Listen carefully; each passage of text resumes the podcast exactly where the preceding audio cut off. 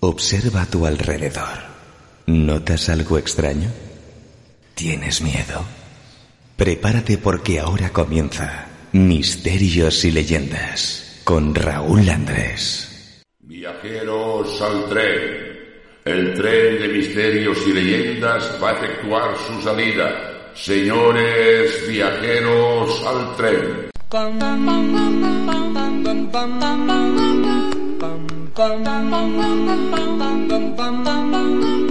Mr. Sandman, bring me a dream.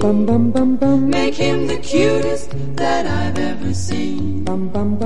Give him two lips like roses and clover. Then tell him that his lonesome nights are over. Sandman,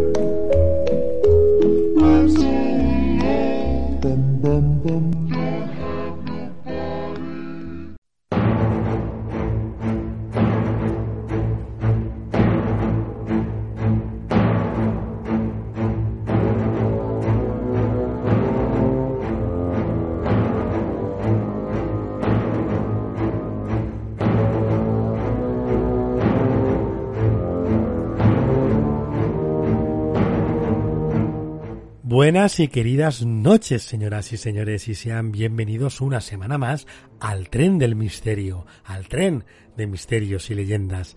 Tenemos una madrugada muy especial y es que hoy día 18 de abril celebramos cinco años viajando por las vías del misterio con nuestro particular tren y para ello queremos hacerles partícipes de nuestra andadura. Escucharán a amigos, colaboradores, oyentes, un nombroso grupo de protagonistas los cuales hacen posible nuestro programa para todos ustedes que son realmente nuestro combustible esencial para arrancar nuestra gran locomotora cada vez que nos disponemos a realizar un viaje como hoy, que también vamos a adentrarnos en un mundo oscuro, inquietante y, ¿por qué no?, misterioso. Y es que desde Uruguay nos acompañará el riperólogo Gabriel Pombo, que nos llevará de viaje a la época victoriana, concretamente a ese Londres oscuro con esos distritos mugrientos de la época donde tuvo lugar los asesinatos más atroces de la historia de Inglaterra. Tendremos noticias en la voz de Vicente Chirlaque y el relato de esta madrugada no será al uso. El encargado para que nos acompañe con su voz y esté presente con todos nosotros será don Pepe Mediavilla, con uno de sus poemas. Y queridos amigos, sin más preámbulo, arranca la hora bruja.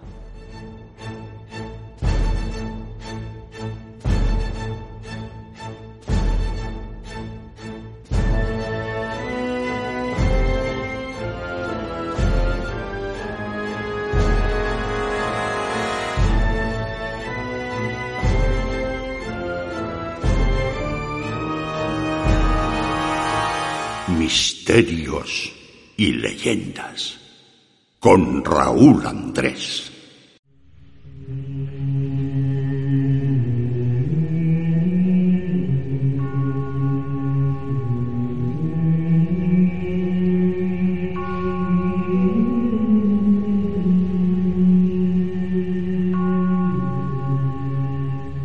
Esta noche tenemos mucho que agradecer. Esta noche es especial, especial para nosotros y especial para vosotros, que nos apoyáis, nos seguís a través de las ondas, para los que lo hacéis desde los inicios del programa o para los que os habéis ido incorporando poco a poco a lo largo de este tren del misterio, y para los que hace poquito tiempo que nos habéis descubierto, si queréis, podéis dejarnos contar una historia.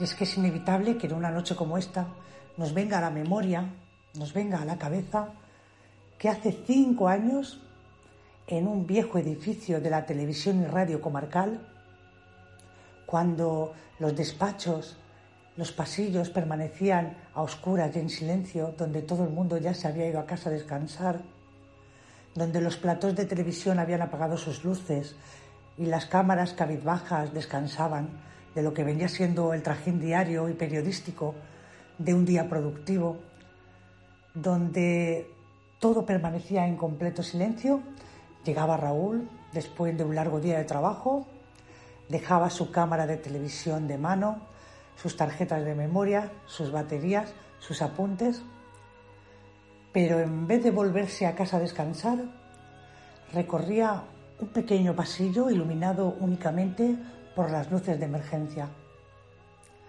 Y en aquel estudio de grabación se sentaba completamente solo frente a un micrófono y una simple pantalla de ordenador. Y allí comenzaba el arranque de lo que vendría a ser misterios y leyendas. Con la ilusión de un niño, venía a hacer lo que le encantaba hacer, contar, divulgar, poder difundir el misterio, las leyendas y la historia, donde poco a poco, a lo largo del tiempo, se fueron incorporando amigos que querían colaborar con él de forma altruista y desinteresada, tal y como se viene haciendo hoy en día el programa. Y allí estaba él, consiguiendo su sueño, su pequeño programa de radio que para entonces era un pequeño proyecto a nivel local. Un año después entraba yo en aquel mismo edificio.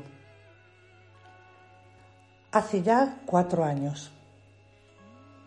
Para entonces yo era una mujer tímida y nerviosa que estaba invitada a contar su pequeño proyecto sus relatos cortos de terror que yo llevaba de puño y letra escritos en una vieja carpeta de mano. Y, allí me encontraba yo muy nerviosa, esperando a que Raúl llegara, porque llegaba tarde, después de, un largo día de trabajo como cámara de televisión y reportero, pero siempre con una enorme sonrisa que le caracteriza y muy amablemente me invitó a entrar.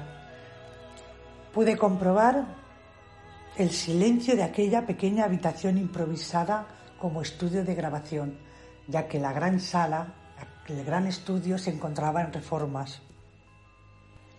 Colocándome los auriculares, pude ver con los ojos muy abiertos que aquel chico hacía de técnico, de locutor, de director, bueno, venía poniendo su propio programa, su propia música, sus invitados, sus llamadas telefónicas, con una larga jornada de trabajo detrás y altas horas de la noche y sin perder nunca la sonrisa.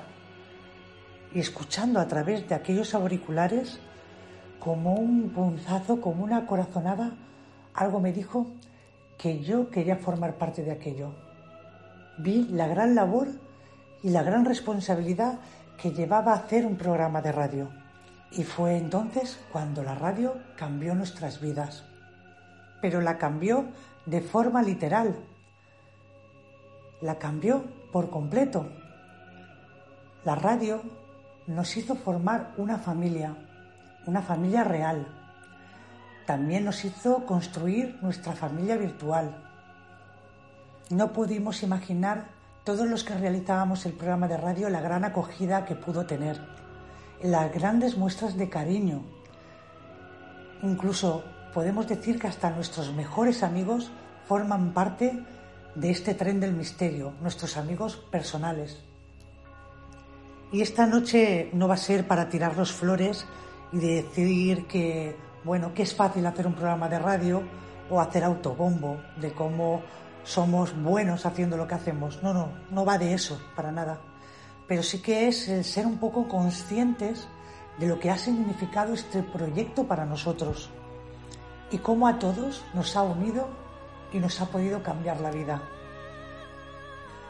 Ninguno pudimos imaginar que cinco años después estaríamos emitiendo a nivel internacional, gracias a la tecnología, gracias a los programas de radio que se han puesto en contacto con nosotros, tanto comarcales, locales, provinciales, y este gran mundo que es Internet nos haría llegar a cualquier parte del mundo, a escucharnos desde Estados Unidos, desde parte de Europa, desde Australia, desde Latinoamérica, y que nuestros colaboradores, por ejemplo, en estos tiempos tan convulsos que nos toca vivir, con esta gran pandemia mundial, íbamos a estar repartidos dirección en Suiza, redacción en España, colaboradores desde México, Italia, Málaga, Madrid, Barcelona, Galicia. En definitiva, pueden ustedes comprender que nuestro corazón también se encuentra un poco partido. Es por eso que para nosotros es algo más que un programa de radio o un podcast. Es el tren mágico, porque para nosotros sí que es mágico, porque nos hace viajar incluso más allá de los sueños. Hemos aprendido a querer más, a conocer más, a abrir más nuestras mentes. ¿Y qué hay más misterioso que crear vida? Pues este tren del misterio creó vida, creó amistad verdadera, creó grandes reuniones con grandes amigos. En definitiva, gracias, gracias a cada uno de ustedes que nos escuchan, gracias a los colaboradores que deciden subirse a los vagones del tren del misterio para poner su trabajo a nuestra disposición, contar sus vivencias, sus experiencias, su buen hacer. Gracias a ellos. Gracias a ellos por dejarnos formar parte también de su vida. Algunos ya me conocéis, pues soy Silvia Moldero, eh, colaboradora desde redacción, desde el último vagón de Misterios y Leyendas.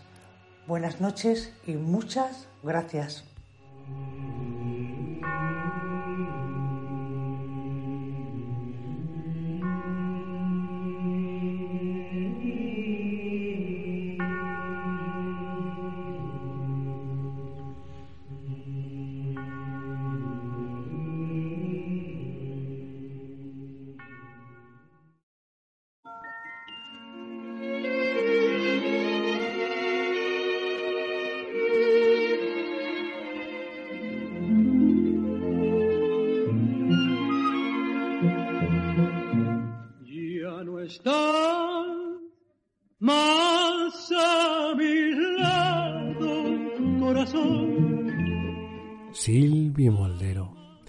Tengo palabras para expresar lo que siento, lo que significa ella para mí. Para ustedes está en la sombra, es la que está en redacción. Pero ya les digo yo que radiofónicamente es un pilar fundamental para el programa. Sin ella les puedo asegurar que no sería lo mismo. Y les voy a decir más, ya un poco a título personal. Silvia ha cambiado mi vida. Hemos creado y construido juntos algo mágico algo grande de sentimiento. Sí, con dificultades, y como todos, pero como todos ustedes comprenderán, a cada uno le duele y siente por lo suyo. Y lo mío es ella, es Silvia Moldero. Con ella he comprendido muchas cosas, no solo amar, sino entender la palabra amar. También a respetar, comprender y conocer a una persona, porque cada vez comprendo, conozco y entiendo más a la gran Silvia Moldero y lo que les estoy diciendo saben que no es fácil. Es algo que nace cuando dos personas se unen y encajan en una perfección casi maestra. No hay dos personas iguales, pero si tengo que tener una igual, quiero que sea Silvi. No sé qué me deparará el futuro, pero lo que siento, y sé cierto, es que sea lo que sea, quiero vivirlo con ella. No tengo que decir mucho más a ustedes de lo que puedo llegar a sentir por ella, por Silvia.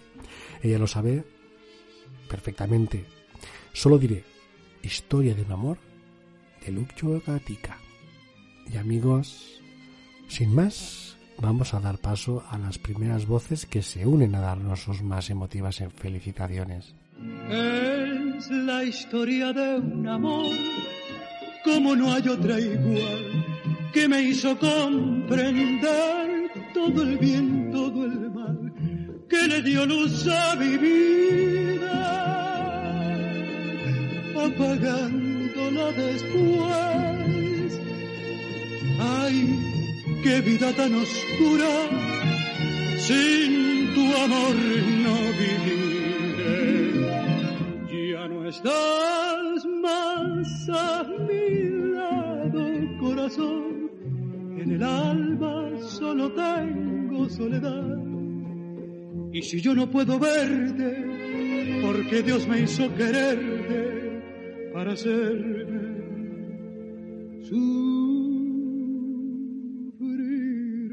más. Bueno, queridos oyentes de Misterios y Leyendas, soy José Nacio Carmona. Sé que cumplís cinco años en Misterios y Leyendas. Felicito a Raúl, a mi amigo Raúl, que me ha entrevistado alguna vez sobre psicofonía, Misterios de Toledo, Kabbalah, en fin, eh, esos enigmas históricos y esos temas que tanto nos, nos gustan y que, y que espero que, que Raúl siga por esa senda porque lo hace muy bien, porque no está eh, al servicio de ninguna industria que no sea la verdad y la búsqueda del conocimiento. Y felicitémonos todos porque cinco años creo que ya es un hito y, os animo a seguir escuchando, que espero seguir, en fin, seguir recibiendo invitaciones de, por parte de Raúl eh, para estar ahí con vosotros. Eh, nada más, feliz cinco aniversario, misterios y leyendas de parte de Iñaki Carmona, José Ignacio Carmona. Buenas noches, Raúl. ¿Qué tal estás? Bueno, pues nada, quería felicitarte por el programa. Ya sabes lo que a mí me cuesta grabar estos audios. Y nada, quería felicitarte por el programa y, y ante todo darte un abrazo. Decir, bueno, supongo que tú ya lo habrás intuido por mi tono de voz, que soy tu amigo de la infancia y eh, realmente no sé lo que decir. Ya sabes que yo soy muy tímido para estas cosas. S- Recuerdo muy bien cuando nació este programa que estábamos tú y yo y tú me comentaste, bueno, siempre hemos estado y escuchado programas en la década de los 90, ¿te acuerdas? La hora bruja y tal. Y una vez me comentaste, me gustaría hacer un programa tal, y yo te dije, hazlo. ¿Recuerdas que te dije, hazlo? Como tú hay pocos. Bueno, y a partir de ahí empezó a, a nacer misterios y leyendas. Y nada, y no, no ha sido una casualidad, sinceramente. Has, has conseguido algo grande, amigo. Sinceramente que sí. Recuerdo tendría muchas muchísimas historias que contar de ti pero bueno no lo voy a contar de- todo. Siempre hay que guardarse algo en el tintero que se dice. Pero recuerdo que somos amantes del misterio. Recuerdo cuando recorríamos allá donde había un misterio de bien jóvenes tú y yo. Y nada y realmente agradecerte la labor que estás haciendo humildemente y el programa que ha nacido de ti, porque es parte de ti. La gente realmente personalmente no te conoce, pero sabe o debería de saber o intuye que es parte de ti lo que estás haciendo y realmente es algo muy grande. Y que te puedo decir, pues darte un abrazo, amigo mío, y que sigas así, que no pierdas nunca la ilusión que tienes. Y, y a por todas, amigo. Sigue así. Sé que este programa es tu ilusión. Sé que es tu ilusión y que lo llevas dentro. Es vocación que tú tienes. Es así. Y, y nada, ya sabes que no sé, no sé qué decirte. Un fuerte abrazo. Tengo muchas ganas de verte. Ten, echo de menos mucho las tertulias delante de una hoguera que tú sabes que hemos tenido muchas veces o viendo un cielo estrellado y hablando de todo y nada que un fuerte abrazo amigo un fuerte abrazo Muy buenas amigos, soy Alberto Muñoz, director de la revista El Mundo Sobrenatural y autor de Misterios de Cuenca. Quería aprovechar la ocasión para felicitar el aniversario al compañero Raúl Andrés y al programa Misterios y Leyendas. Se cumple un aniversario, un añito más, eh, con ese gran trabajo y esa gran labor de un programa de misterio actual y a la orden del día. Los compañeros Raúl y Silvia realizan una gran labor con este pequeño programa de radio. Y lo dicho, feliz aniversario y esperemos que Misterios y Leyendas de guerra por unos años más. Un abrazo muy fuerte, amigos. Buenas noches. Raúl y Silvi, ¿cinco años ya? Uf, ¿Cómo ha pasado el tiempo? ¿Qué recuerdos? Parece que fue ayer, cuando por casualidad supe de que un tren cargado de misterio circulaba por los hogares los sábados por la noche, en la hora bruja. Deciros que como fiel seguidora vuestra os deseo muchas, muchas felicidades y éxitos en este aniversario. Raúl, desde la distancia, te mando un fuerte abrazo que te reconforte y haga más llevadero este cambio en tu vida. Sé que te llegará. Lo bueno siempre te llega. Te quiero. Os quiero, familia. Besos virtuales para ti y Silvi. Ánimo, mucho ánimo. Felicidades y deseando escuchar el motor de nuestro tren. Sí, nuestro tren y de todos vuestros oyentes. Hola a todos. Soy Próspera Muñoz y quiero felicitar al programa Misterios y Leyendas en su quinto aniversario. A, Raúl Andrés y a cuantas personas hacen posible este programa. Y desearles una larga andadura. Y al mismo tiempo saludar también a toda su audiencia y enviarles un gran abrazo. Hasta siempre, amigos. Hola, soy Rosario Fuentes. Felicitarte por este gran programa que diriges, Raúl Andrés. Han sido cinco, cinco años de misterios y leyendas. Cuánta información e investigación. Cuántos conocimientos hemos aprendido contigo. Lo bueno, que te mantengas en ese gran nivel. Hay muchos programas de misterio y tienes muchos oyentes que te siguen. Eso habla mucho de tu profesionalidad en este mundillo de la divulgación. Te deseo lo mejor, que cumplas muchos más. Un fuerte abrazo, querido amigo, y saludos y felicitaciones de la Asociación de Ufología de Manises.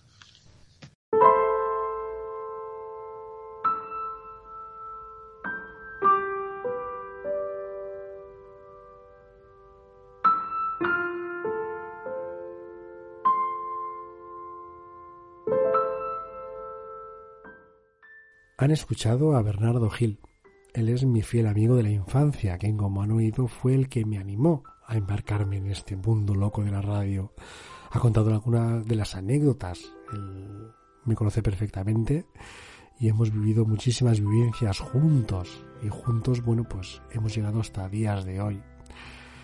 Él sabe perfectamente su amistad, lo que significa para mí. Y sabe perfectamente que me he embarcado en este mundo y sabe por qué, cómo, cuándo. Él lo sabe todo de mí. Y él sabe perfectamente, pues eso, qué significa su amistad para mí. También han escuchado a Iñaki Carmona, un colaborador muy especial, experto en varias materias, pero sobre todo Toledo. Y ahí a mí me toca la fibra sensible porque mis raíces maternas vienen de la provincia cuya capital es la ciudad imperial. Y es que Iñaki es un amante de la historia y lo cuenta tal y como lo vive. Escuchamos también a Alberto Muñoz, Rosario Fuentes, Próspera Muñoz, una mujer que le tengo especial cariño, ya que su vivencia nos la contó tal y como ella la percibió, sin pelos en la lengua, hablando claro y alto. Una mujer entrañable que ha invadido nuestros corazones. Gente que son conocidos por todos, como han escuchado ahora mismo. Pero hay una de las voces que algunos la conocen, pero la gran mayoría, bueno, pues puede ser que no la conozcan. Ella es Paqui García. Paqui García. Bueno, pues para mí es algo muy especial. Todo, absolutamente todo, desde el día que la conocimos, las vibraciones que sentimos, en qué se ha convertido para mí y Silvi, y qué significa en nuestras vidas. Simplemente diré Giribich, un lugar encantado donde la magia existe y cualquier persona puede ser tal y como es, sin máscaras, sin aparentar, sentirse libre y expresar lo que uno siente. Y así, con este primer bloque, queridos amigos, nos vamos al vagón del protagonista de la hora bruja, con Gabriel Pombo y sus asesinos victorianos.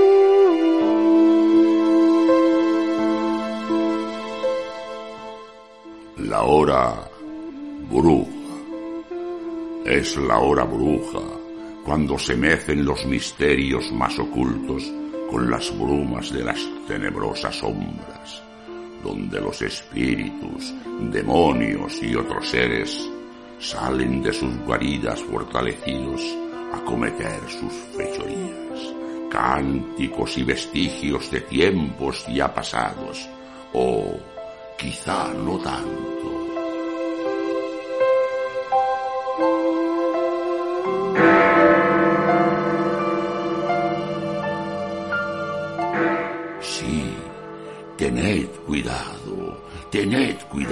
Si camináis solos en la hora bruja.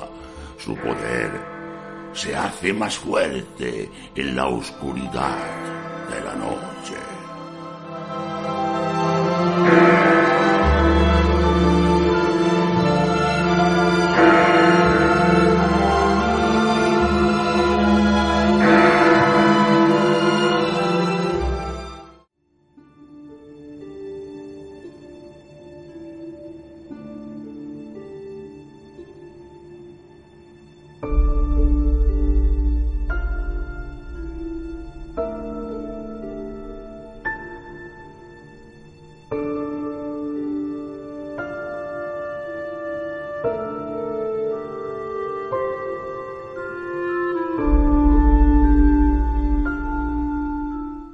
Bueno, y esta noche en la primera sección del protagonista de la hora bruja tenemos a una persona muy especial con nosotros. Eh, él es de, Uruguay y esta noche queríamos que estuviera con nosotros, ¿no? Porque un quinto aniversario como es el que estamos celebrando esta madrugada eh, es todo muy especial y como todo es muy especial eh, ustedes, nuestros amigos oyentes, también son especiales y por eso se merecen lo mejor. Y hemos pensado que esta noche vamos a tratar un tema, yo creo que muy poco conocido, ¿no? Pero que vamos a entender y vamos a profundizar perfectamente con el invitado de esta noche de la sección del protagonista de la hora bruja del programa. Él es, como ya habrán podido intuir, ¿no? Desde Uruguay, eh, nuestro amigo, nuestro querido amigo y compañero Gabriel Pombo. Y primero que nada, yo creo que lo que debemos de hacer es saludarle. Así que vamos a darle paso y vamos a dar la bienvenida en este quinto aniversario, en la sección del protagonista de la hora bruja, a Gabriel Pombo. Muy buenas noches, don Gabriel. Bueno, eh, acá en Montevideo, Uruguay, estamos eh, en la mañana todavía, o sea, mejor dicho, en la tardecita, y dada la diferencia horaria que hay. Para mí, Raúl, es un auténtico placer poderme comunicar con tu audiencia de España, en estos momentos tan difíciles para el mundo, pero para España, mi querida España en particular, donde tengo, aparte de ti, otros muy buenos amigos.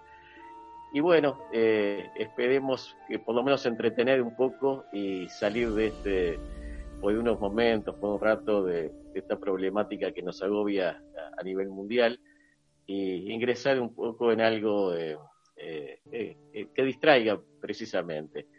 Eh, en este caso tú has tenido la amabilidad de, conectarte conmigo y estoy a las órdenes para las preguntas que tú desees hacerme. Bueno, pues estamos en una noche especial, como hemos avanzado anteriormente y durante, bueno, pues la intervención de, de la primera, bueno, desde que hemos hecho el sumario, ¿no? De lo que va a acontecer esta madrugada. Y vamos a tratar esta noche un tema, yo creo que muy especial, ¿no? Que es los asesinos victorianos todo el mundo conoce la llegada de la industrialización a la población de Inglaterra, ¿no? Que es básicamente donde nace, ¿no? Todo este mito, esta, esta, esta forma, ¿no? Eh, surge esa revolución de máquinas, eh, emigran del campo a la ciudad, eh, empieza, bueno, pues a, abastecerse, ¿no? Esa, esa, esos barrios, ¿no? Como Whitechapel, Bentham Green, Gamping, bueno, todo aquello que se instaló, ¿no? En el End de, de Londres.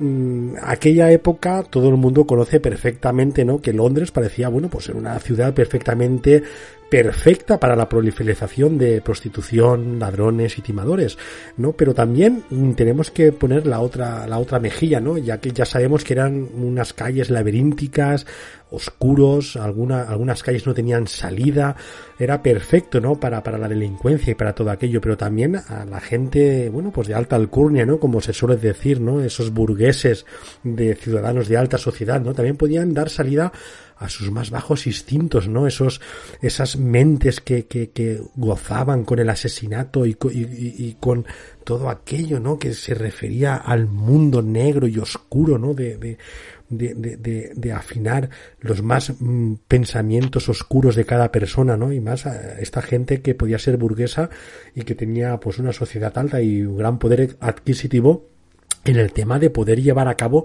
sus más incontrolables deseos y sus y, y, sus ansias no de, de, de, ir más allá de lo que estaba permitido sobre todo por la ley y esta noche yo creo que es muy especial eh, en el tema de hablar de, de una mitología ya no de una mitología porque he ido más allá no porque todo el mundo recuerda el mayor o sea, esas calles de Londres escondían al mayor monstruo que haya visto la luz, que era Jack el Destripador. Evidentemente, hablar de asesinos eh, victorianos no podemos dejar en paz, que también daremos una perfilada, ¿no? A Jack el Destripador, aunque ya, saben ustedes que con nuestro queridísimo amigo Gabriel Pombo hemos tratado a Jack el Destripador, hemos tratado al asesino del torso del Támesis, ¿no?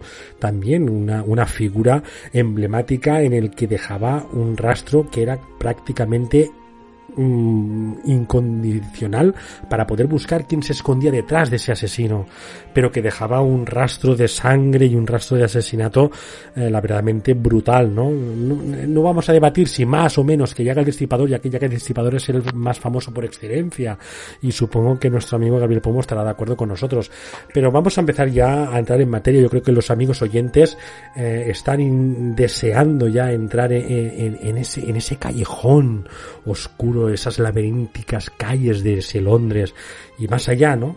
Para determinar qué es los asesinos victorianos y para introducirnos, amigo Gabriel, ¿qué podríamos definir como esos asesinos victorianos? Porque yo creo que es una época, ¿no? También como han habido épocas en la historia, ¿no? Como el medievo, el romanticismo. ¿Qué son los asesinos victorianos? Bien, mi amigo Raúl. Eh, vamos a comenzar con algo cronológico para que eh, los amables oyentes tengan una idea.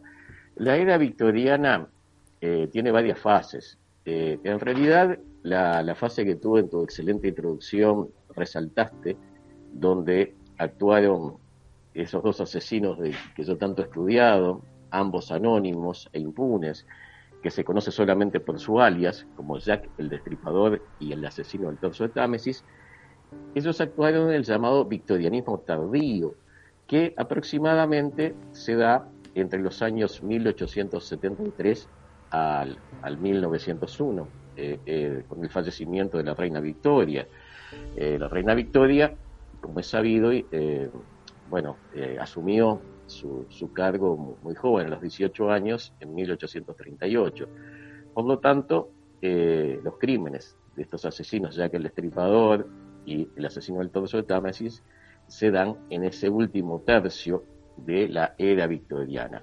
Em, la particularidad del, llamado victorianismo tardío es que eh, precisamente eh, se da un cambio en el tipo de asesinato anterior, en el más clásico de la década de 1860, principios de 70, 1850, que es el victorianismo clásico. ¿Por qué? Porque en general, eh, en esta época, no solo en Inglaterra, sino en el mundo general, el tipo de crimen que se llevaba a cabo raramente era de carácter serial, eh, raramente se daban las eh, características propias de un asesino en serie, que tienen que ver sobre todo con la falta de móvil o con un móvil de tipo interno, compulsivo, donde no hay las eh, típicas eh, características o los típicos móviles que animan a los criminales eh, comunes, como ser, por ejemplo, el afán de lucro, el deseo de venganza, la compulsión sexual sobre la víctima. No, el asesino en serie químicamente puro recién se empieza a desarrollar con el paradigmático caso de Jack el Destripador, que como es bastante conocido, tiene como momento histórico eh, el año 1888, en el llamado o denominado Otoño del Terror, en un distrito muy acotado de Whitechapel, del este de Londres. Pero quería insistir en este punto. Anteriormente, los asesinos victorianos, de fechas anteriores a, la década de 1880, estaban inspirados por los móviles más eh, comunes y raramente se trataba de criminales seriales que actuaran eh, repetitivamente cometiendo asesinatos, sino que estaban inspirados sus crímenes por esos eh, móviles más tradicionales o vulgares. Y bueno, y acá, antes de entrar a, mis famosos asesinos, quisiera así hacer un breve pantallazo de Maddie Ann Cotton, que fue una asesina en serie eh, que actuó sobre todo en la década de 1860 y fue eh, llevada al cadalso en 1873. Marian Cotton es el típico caso de la asesina serial que actúa por fines lucrativos. Fue una enfermera británica que eh, es un poco, tiene un paralelo con vuestra muy conocida vampira eh, de, Barcelona porque eh, mataba niños con finalidad lucrativa. Ella aprovechaba el sistema británico de acogida de menores, una ley que hubo al efecto y que le permitía, eh, digamos, tener unas casas de acogida y recibir niños de madres solteras que supuestamente le pagaban una pequeña un pequeño monumento, una pequeña cantidad dineraria para recibirlos, pero en realidad lo que ella hacía era eh, directamente tratar de eh, entregar clandestinamente a otras eh, familias acomodadas esos niños, y bueno, y aquellos que no podía colocarlos terminaban sencillamente asesinando y arrojando incluso sus cuerpos a las riberas del río Támesis. también esta asesina previamente tuvo una retaíla de, crímenes para cobrar pólizas y seguros de vida de algunos de sus anteriores maridos. O sea, la pongo simplemente, Raúl, como ejemplo de que eh, incluso casos célebres y famosos de asesinos seriales, como fue Marian Cotton, estaban inspirados por otro tipo de eh, móvil, el móvil más tradicional, y si bien cometían asesinatos en forma serial, en forma repetitiva, eh, no tenían ese elemento propio del asesino en serie químicamente puro, que es precisamente el que no haya un móvil de, estas características, que sea un verdadero enigma o incógnita lo que los motiva a llevar a cabo sus crímenes. Se me, se me viene a la, mente, ¿no? Alguna pregunta, como por ejemplo, ¿qué tiene el reinado de, de, la, de la reina Victoria para que sea ese momento victoriano y que se hayan cometido los crímenes más atroces o por lo menos los más conocidos en la historia de, del mundo, ¿no? E incluso cambió la perspectiva de, de, tratar a un asesino serial o incluso las técnicas de laboratorio mm, de la policía o, o científicos especializados en forenses y también, como no, esos alienistas, ¿no? Que salieron en aquella época, ¿no? Lo que hoy día conocemos como, eh, bueno, la típica serie que conoce todo el mundo de mentes criminales, ¿no? Los que estudian la mente criminal, que en aquella época eran los alienistas, que por cierto también hay una serie de, de este típico, mm, de esta típica profesión, ¿no? Ese alienista que intentaba, bueno, pues esclarecer el por qué, el cómo y cuándo podía hacer estos atroces asesinatos un determinado individuo. Bueno, Raúl, has tocado un tema apasionante, porque acá tenemos, por un lado, los alienistas, que eh, obviamente eh, vinculados al crimen, de, a los crímenes de Jack el Estripador y a la imposibilidad de capturar al asesino, eh, saltaron al primer plano. Y acá yo podría mencionar al doctor Forbes Wislon. Forbes Wislon era un destacado médico que regenteaba un psiquiátrico de la época, o sea, ya venía de una familia de galenos, y bueno, él se involucró muchísimo en el caso de Jack el Destripador, al punto tal que Scotland Yard recibió muchos de sus consejos eh, sobre cuál podía ser el perfil criminológico del mismo y sobre todo consejos puntuales de a dónde podían acudir los pesquisas de Scotland Yard para tratar de ubicar al asesino desconocido. Pero quiero diferenciar a los alienistas, o sea, lo que llamaríamos actualmente psiquiatras, aunque no se usaba esa, este término en la época victoriana, o sea, a los especialistas en las enfermedades mentales, eh, que mencioné como caso paradigmático a Forbes Wislon, de, de otro tipo de eh, médicos, médicos forenses clásicos, que mm, si bien se han perdido sus nombres en la historia, han sido importantísimos. Eh, por ejemplo, el caso de Jack el Tripador eh, sacó a la luz nada menos que al doctor Thomas Bond.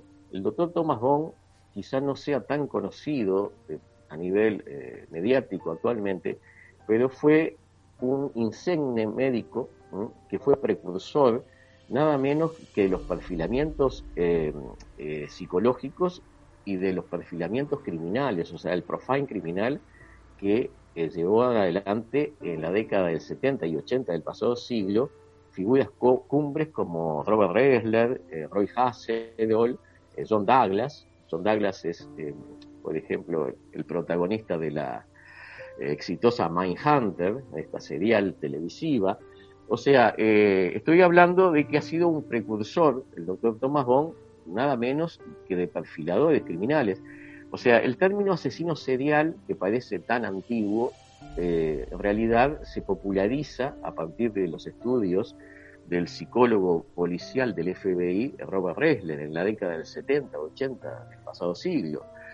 Eh, ¿Qué sucedió? Sucedió que durante eh, casi 100 años quedó en el olvido un precursor que fue el doctor Thomas Bond.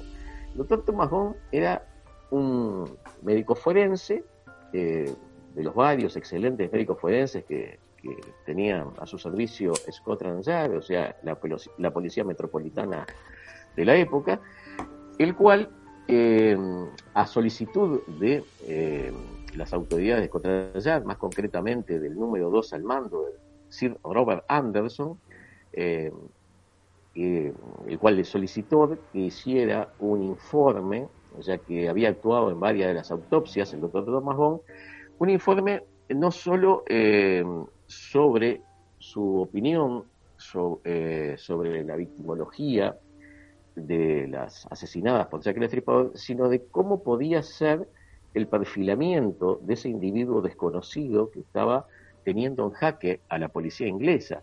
Y Thomas Bond eh, llevó a cabo un informe que, repito, es precursor y es el primero que se conoce porque él señala todas las características y pronostica cómo podría ser este criminal, eh, dando pautas. Por ejemplo, en su elaborado informe, él presenta al posible asesino Jack el Estripador como un hombre entre 30 y 40 años, de, costumbres sosegadas y tranquilas, poseedor de algún ingreso pequeño o mediano, eh, con un trabajo estable, por ejemplo, toma en cuenta el hecho de que los crímenes de Jack el Estripador se producían los fines de semana o los días festivos. O sea, sin embargo, las prostitutas tenían que salir a trabajar un, un día, eh, eh, en fin, martes o miércoles. ¿Y por qué no eran asesinadas en estos días? Bueno, tan sencillamente, decía el doctor Thomas Bond, porque el asesino tenía un empleo y probablemente hasta tuviera una familia a cargo, lo cual nos puede parecer insólito.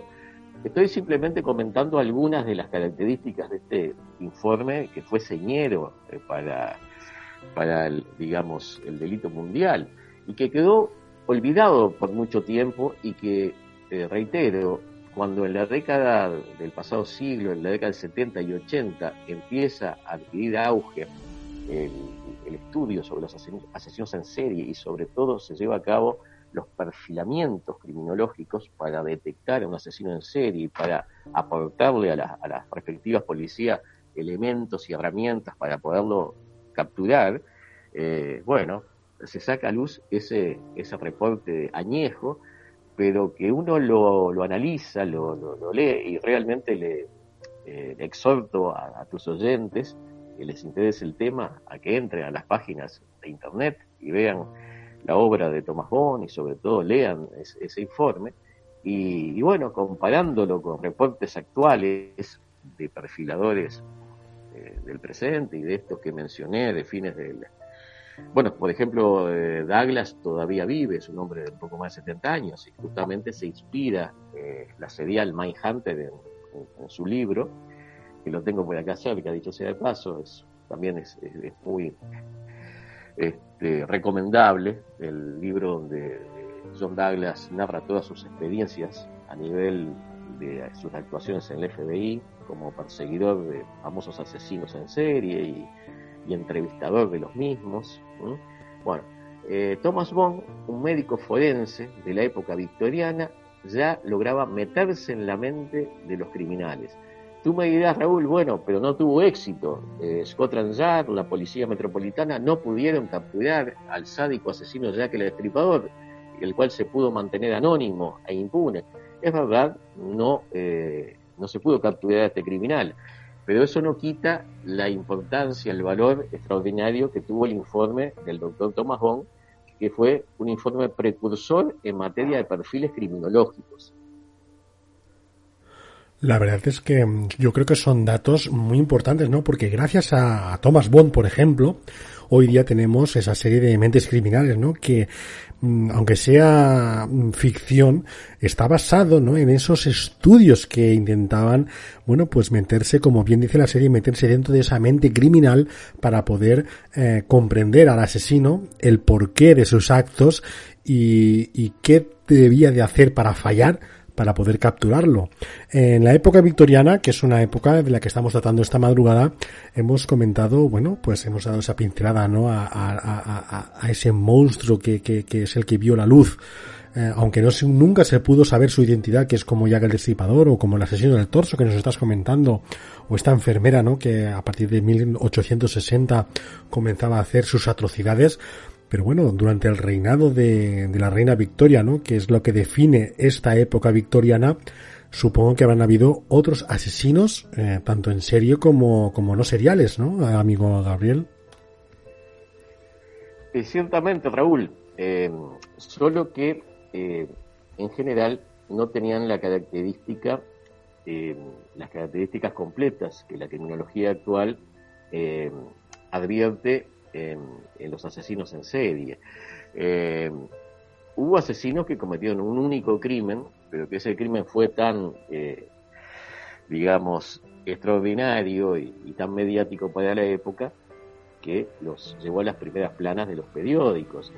Por mencionar un caso que ya es en, el, en la última etapa de, la era victoriana, el victorianismo tardío, estamos hablando que es posterior al, al 1900, los primeros a los primeros años del 1900, tenemos el caso del doctor eh, Crippen. Eh, este es un médico británico em, que la característica fundamental fue que asesinó a su esposa. Su esposa era Cora Crippen, era una bailarina y una mujer, digamos, que, que llevaba una vida muy distinta a la de él. Era una mujer muy mediática, una mujer muy dominante, y él este hombre estaba, eh, el doctor Crippen estaba harto de ella, la realidad era esa. El doctor Crippen tenía una personalidad bastante apocada y se enamora de su secretaria Ethel Leneve, una joven que era 20 años menor que él. El doctor Crippen era un hombre que estaba en la cuarentena de su vida. Y bueno, se convierte esto en una historia que mezcla el romanticismo de la época, mezcla, eh, bueno, todas las las noticias de moda de entonces, porque es un asesinato atroz el que comete el doctor Crippen sobre Cora, sobre su, esposa, eh, al punto tal que utiliza sus conocimientos médicos para deshacerse del cadáver, lo mutila, lo esconde en, digamos, eh, en East Crescent, que era la, zona donde ellos tenían una casa de campo, eh, lo esconde bajo las losas de una estufa y mm, le pone cal viva para agilitar la descomposición del cuerpo. Eh, todo con el fin de escaparse con su joven amante Ethel Leneve. Y acá actúa eh, un personaje que fue el inspector Degg, el inspector Walter Degg, que ya era un hombre mayor en ese entonces, era un veterano, eh, investigador de Scotland Yard, que hizo sus primeros pasos en el caso de Jack el Estripador, precisamente, cuando era un veinteañero, en 1888, eh, le tocó a Walter Dale ingresar, entre otros, al, a la sangrienta habitación de la víctima Mary Jane Kelly, en Millscourt, el 9 de noviembre del 88. Y bueno, el, destino quiso que cuando ya eh, se había convertido en un famoso investigador, había tenido una larga carrera en Scotland Yard, bueno, otra vez eh, tuviera que enfrentarse el inspector Walter Deck a sucesos macabros. Sería él quien, llevando adelante eh, una pesquisa junto con una serie de subordinados, van a la casa de campo del doctor Herbert Crippen y tras las investigaciones correspondientes eh, levantan la losa de la estufa de esa casa de campo y encuentran el cuerpo en descomposición de la pobre Cora. Después eso actúan los médicos forenses, hacen la autopsia y llegan a la conclusión del macabro trabajo llevado a cabo por el doctor Crippen. ¿Y qué pasa también? Pasa que mm, el doctor Crippen escapa con Ethel Leneb en un barco rumbo a Australia, em, cuando ya se había descubierto y había salido en todos los rotativos de Londres de que se trataba de un criminal y su caso se hace famoso por ese toque pseudo romántico que tiene del veterano que se enamora y se enseguece por una joven secretaria y además el hecho de que sale a la luz que era un hombre sometido a una esposa dominante, a la corista eh, que, era, que era corista de, cabaret de ese entonces. Bueno, en fin, eh, lo cierto es que Walter Depp eh, termina, viaja hasta Australia y cuando descienden del barco, el doctor Gripen, con, su joven amante, la cual incluso estaba disfrazada de, muchacho, eh, los detiene. ¿Cómo los detiene? Gracias a que el capitán del barco, que era una especie de detective aficionado, le llamó la atención eh, estos dos pasajeros tan particulares y haciendo uso del telégrafo, que en ese entonces era muy poco común, da aviso a Scotland Yard y Scotland Yard, por medio del investigador Walter Depp, repito, se traslada a Australia, que es donde el, destino final, Marburg, el destino final de este barco, y cuando baja, cuando descienden junto con los otros pasajeros, el, médico doctor Crippen, junto con esta chica que estaba disfrazada justamente de muchacho, su, amante y cómplice, bueno, los detienen. Luego se tiene lugar en Bailey, el famoso tribunal inglés, eh, un juicio sumamente mediático, y termina siendo condenado a muerte el doctor Crippen. A la muchacha, eh, de alguna manera, se le tiene, por así decir, un poco de lástima o, bueno, se entiende de que su complicidad no fue tan grave y la, pena que ella recibe es mínima, al punto tal que años después ella rehace su vida, pero eh, Crippen es ejecutado, se lo condena a muerte y bueno, realmente era culpable, más allá de que mucha de la prensa lo, tuviera como un personaje, bueno, por lo menos romántico en cuanto a cuál fueron los móviles de su crimen.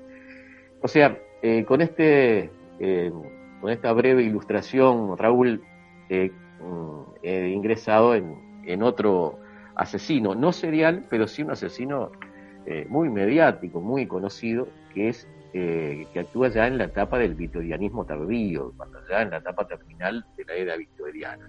El doctor Herbert Crippen, este médico, que cometió un único crimen, pero que su asesinato fue tan atroz y tan mediático que, bueno, que eh, es, es, uno de los ejemplos clásicos en la criminología actual. Mm, podríamos destacar. como, ves, Andrés, salimos un poco de. Sí, sí, sí, de ese este, contexto, ¿no? Que estamos. típicos de Jack el Exactamente. Exactamente. Estamos acostumbrados a que la época victoriana está marcada en, en la crónica negra por Jack el Destripador o como ese mm, asesino tan menos conocido como es el asesino del torso del Támesis.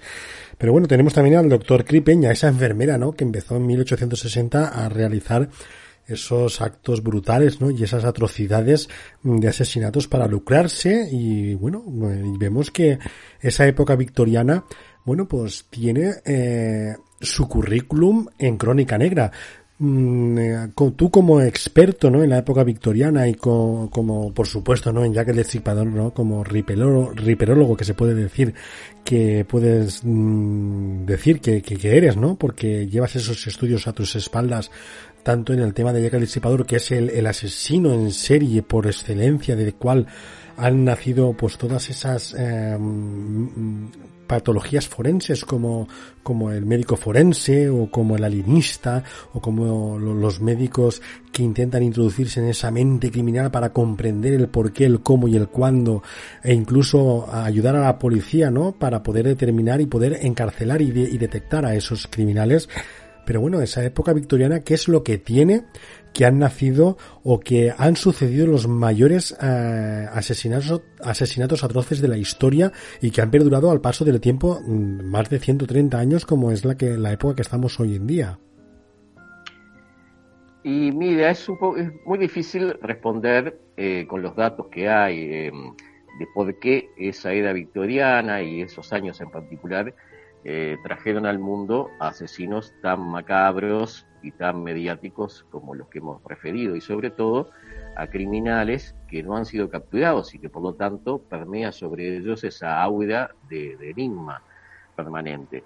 Eh, al punto tal que ha dado lugar a infinidad de, teorías, no solo sobre la identidad de, los asesinos, sino sobre los móviles que podrían ser, y sobre todo por qué, pese al despliegue de una policía que era considerada casi infalible, como la Policía Metropolitana, de, la época, también llamada Scotland Yard. Bueno, ¿por qué no se pudo nunca capturar a ninguno de estos dos asesinos, de los que solamente se conoce sus nicknames o apodos criminales? Y, bueno, yo a veces en, las charlas que he dado al efecto eh, he insistido con que solamente mediante la ficción se puede resolver el enigma de Jack el Estripador y también del asesino del Topso de Támesis. Al punto tal que, como tú sabes, Raúl, eh, me pareció oportuno sacar una novela en el año 16, que la reactualicé el año pasado, y que con mucho gusto hice llegar a mis amigos españoles. Tú no te encontrabas en, en de Poblet, allá por junio, donde se hizo este, una, exposición en el ayuntamiento de Juan de Poblet. Eh, yo te conozco de Manises, de otra charla que, tuve el honor de dar junto con otros ponentes en el el año 18. Pero, pero bueno, ahí sí este, hice llegar a los distintos amigos este, que participaron como oyentes y, algunos de ellos que me hicieron el honor de, armar, de organizar esa, esa exposición. Bueno, eh, mi, mi, novela. Eh, mi novela El animal más peligroso, además de buscar, como toda novela, el entretenimiento, la amenidad, bueno, la parte que un lector puede interesarle en cuanto a distracción. Bueno, también trata de resolver, entre comillas, eh, estos dos macabros casos criminales. Y yo los, a lo largo de mis estudios, y sin, pretender eh, acá algo científico, ni mucho menos, ni tener pruebas, porque pruebas fehacientes eh, ningún investigador puede tener pasados más de 130 años, fíjate tú, Raúl, que ni los expertos riperólogos británicos que viven de eso eh, puede, han, han logrado evidencias ni pruebas fehacientes de cuál fue la identidad, por ejemplo, de Jack el Destripador y mucho menos del asesino del torso de Támesis.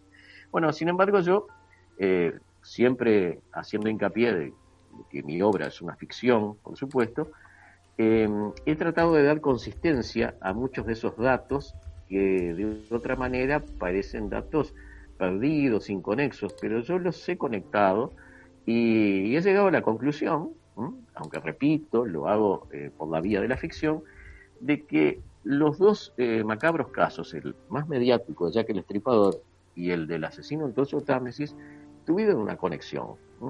Hay mm, ciertos elementos objetivos que muestran hubo una conexión entre los dos casos criminales, que muestran también, desde mi punto de vista y desde mis modestos estudios, de que eh, en realidad no se trató tanto de asesinos individuales, si bien había un ejecutor principal en ambos casos, eh, había también, repito, en base a esas, esos datos que he podido recabar, eh, la presencia de, un grupo que de alguna manera apoyaba a los ejecutores principales.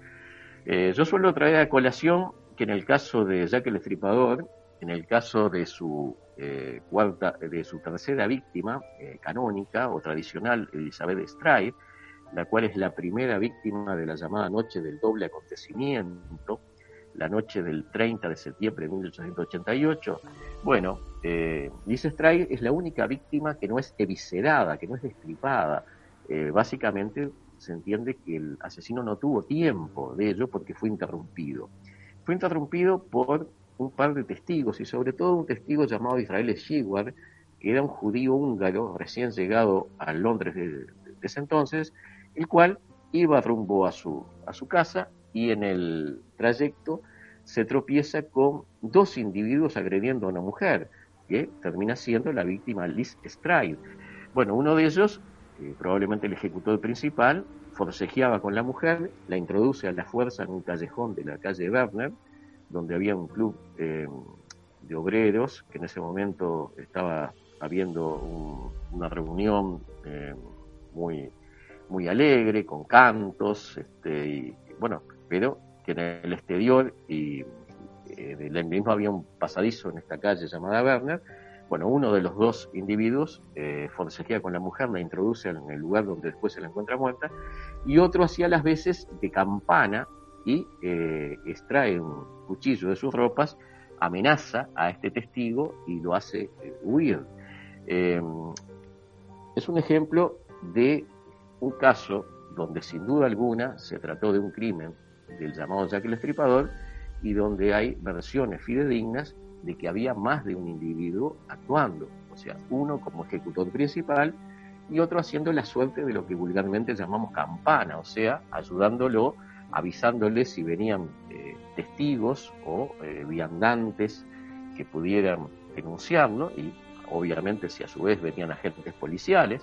Bueno, o sea, eh, hay pruebas que surgen de los registros históricos de que los crímenes de Jack el Stripador mm, actuó más de una persona, aunque hubiera un ejecutor principal, el que cometía el, asesinato propiamente dicho, el que llevaba a cabo los, los macabros cortes sobre los cuellos de las víctimas y las posteriores mutilaciones y extracción de órganos.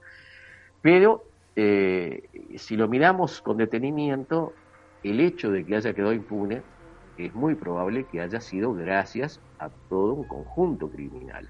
Bueno, me parece más claro todavía que había un conjunto de criminales en el caso del llamado asesino del torso de Támesis.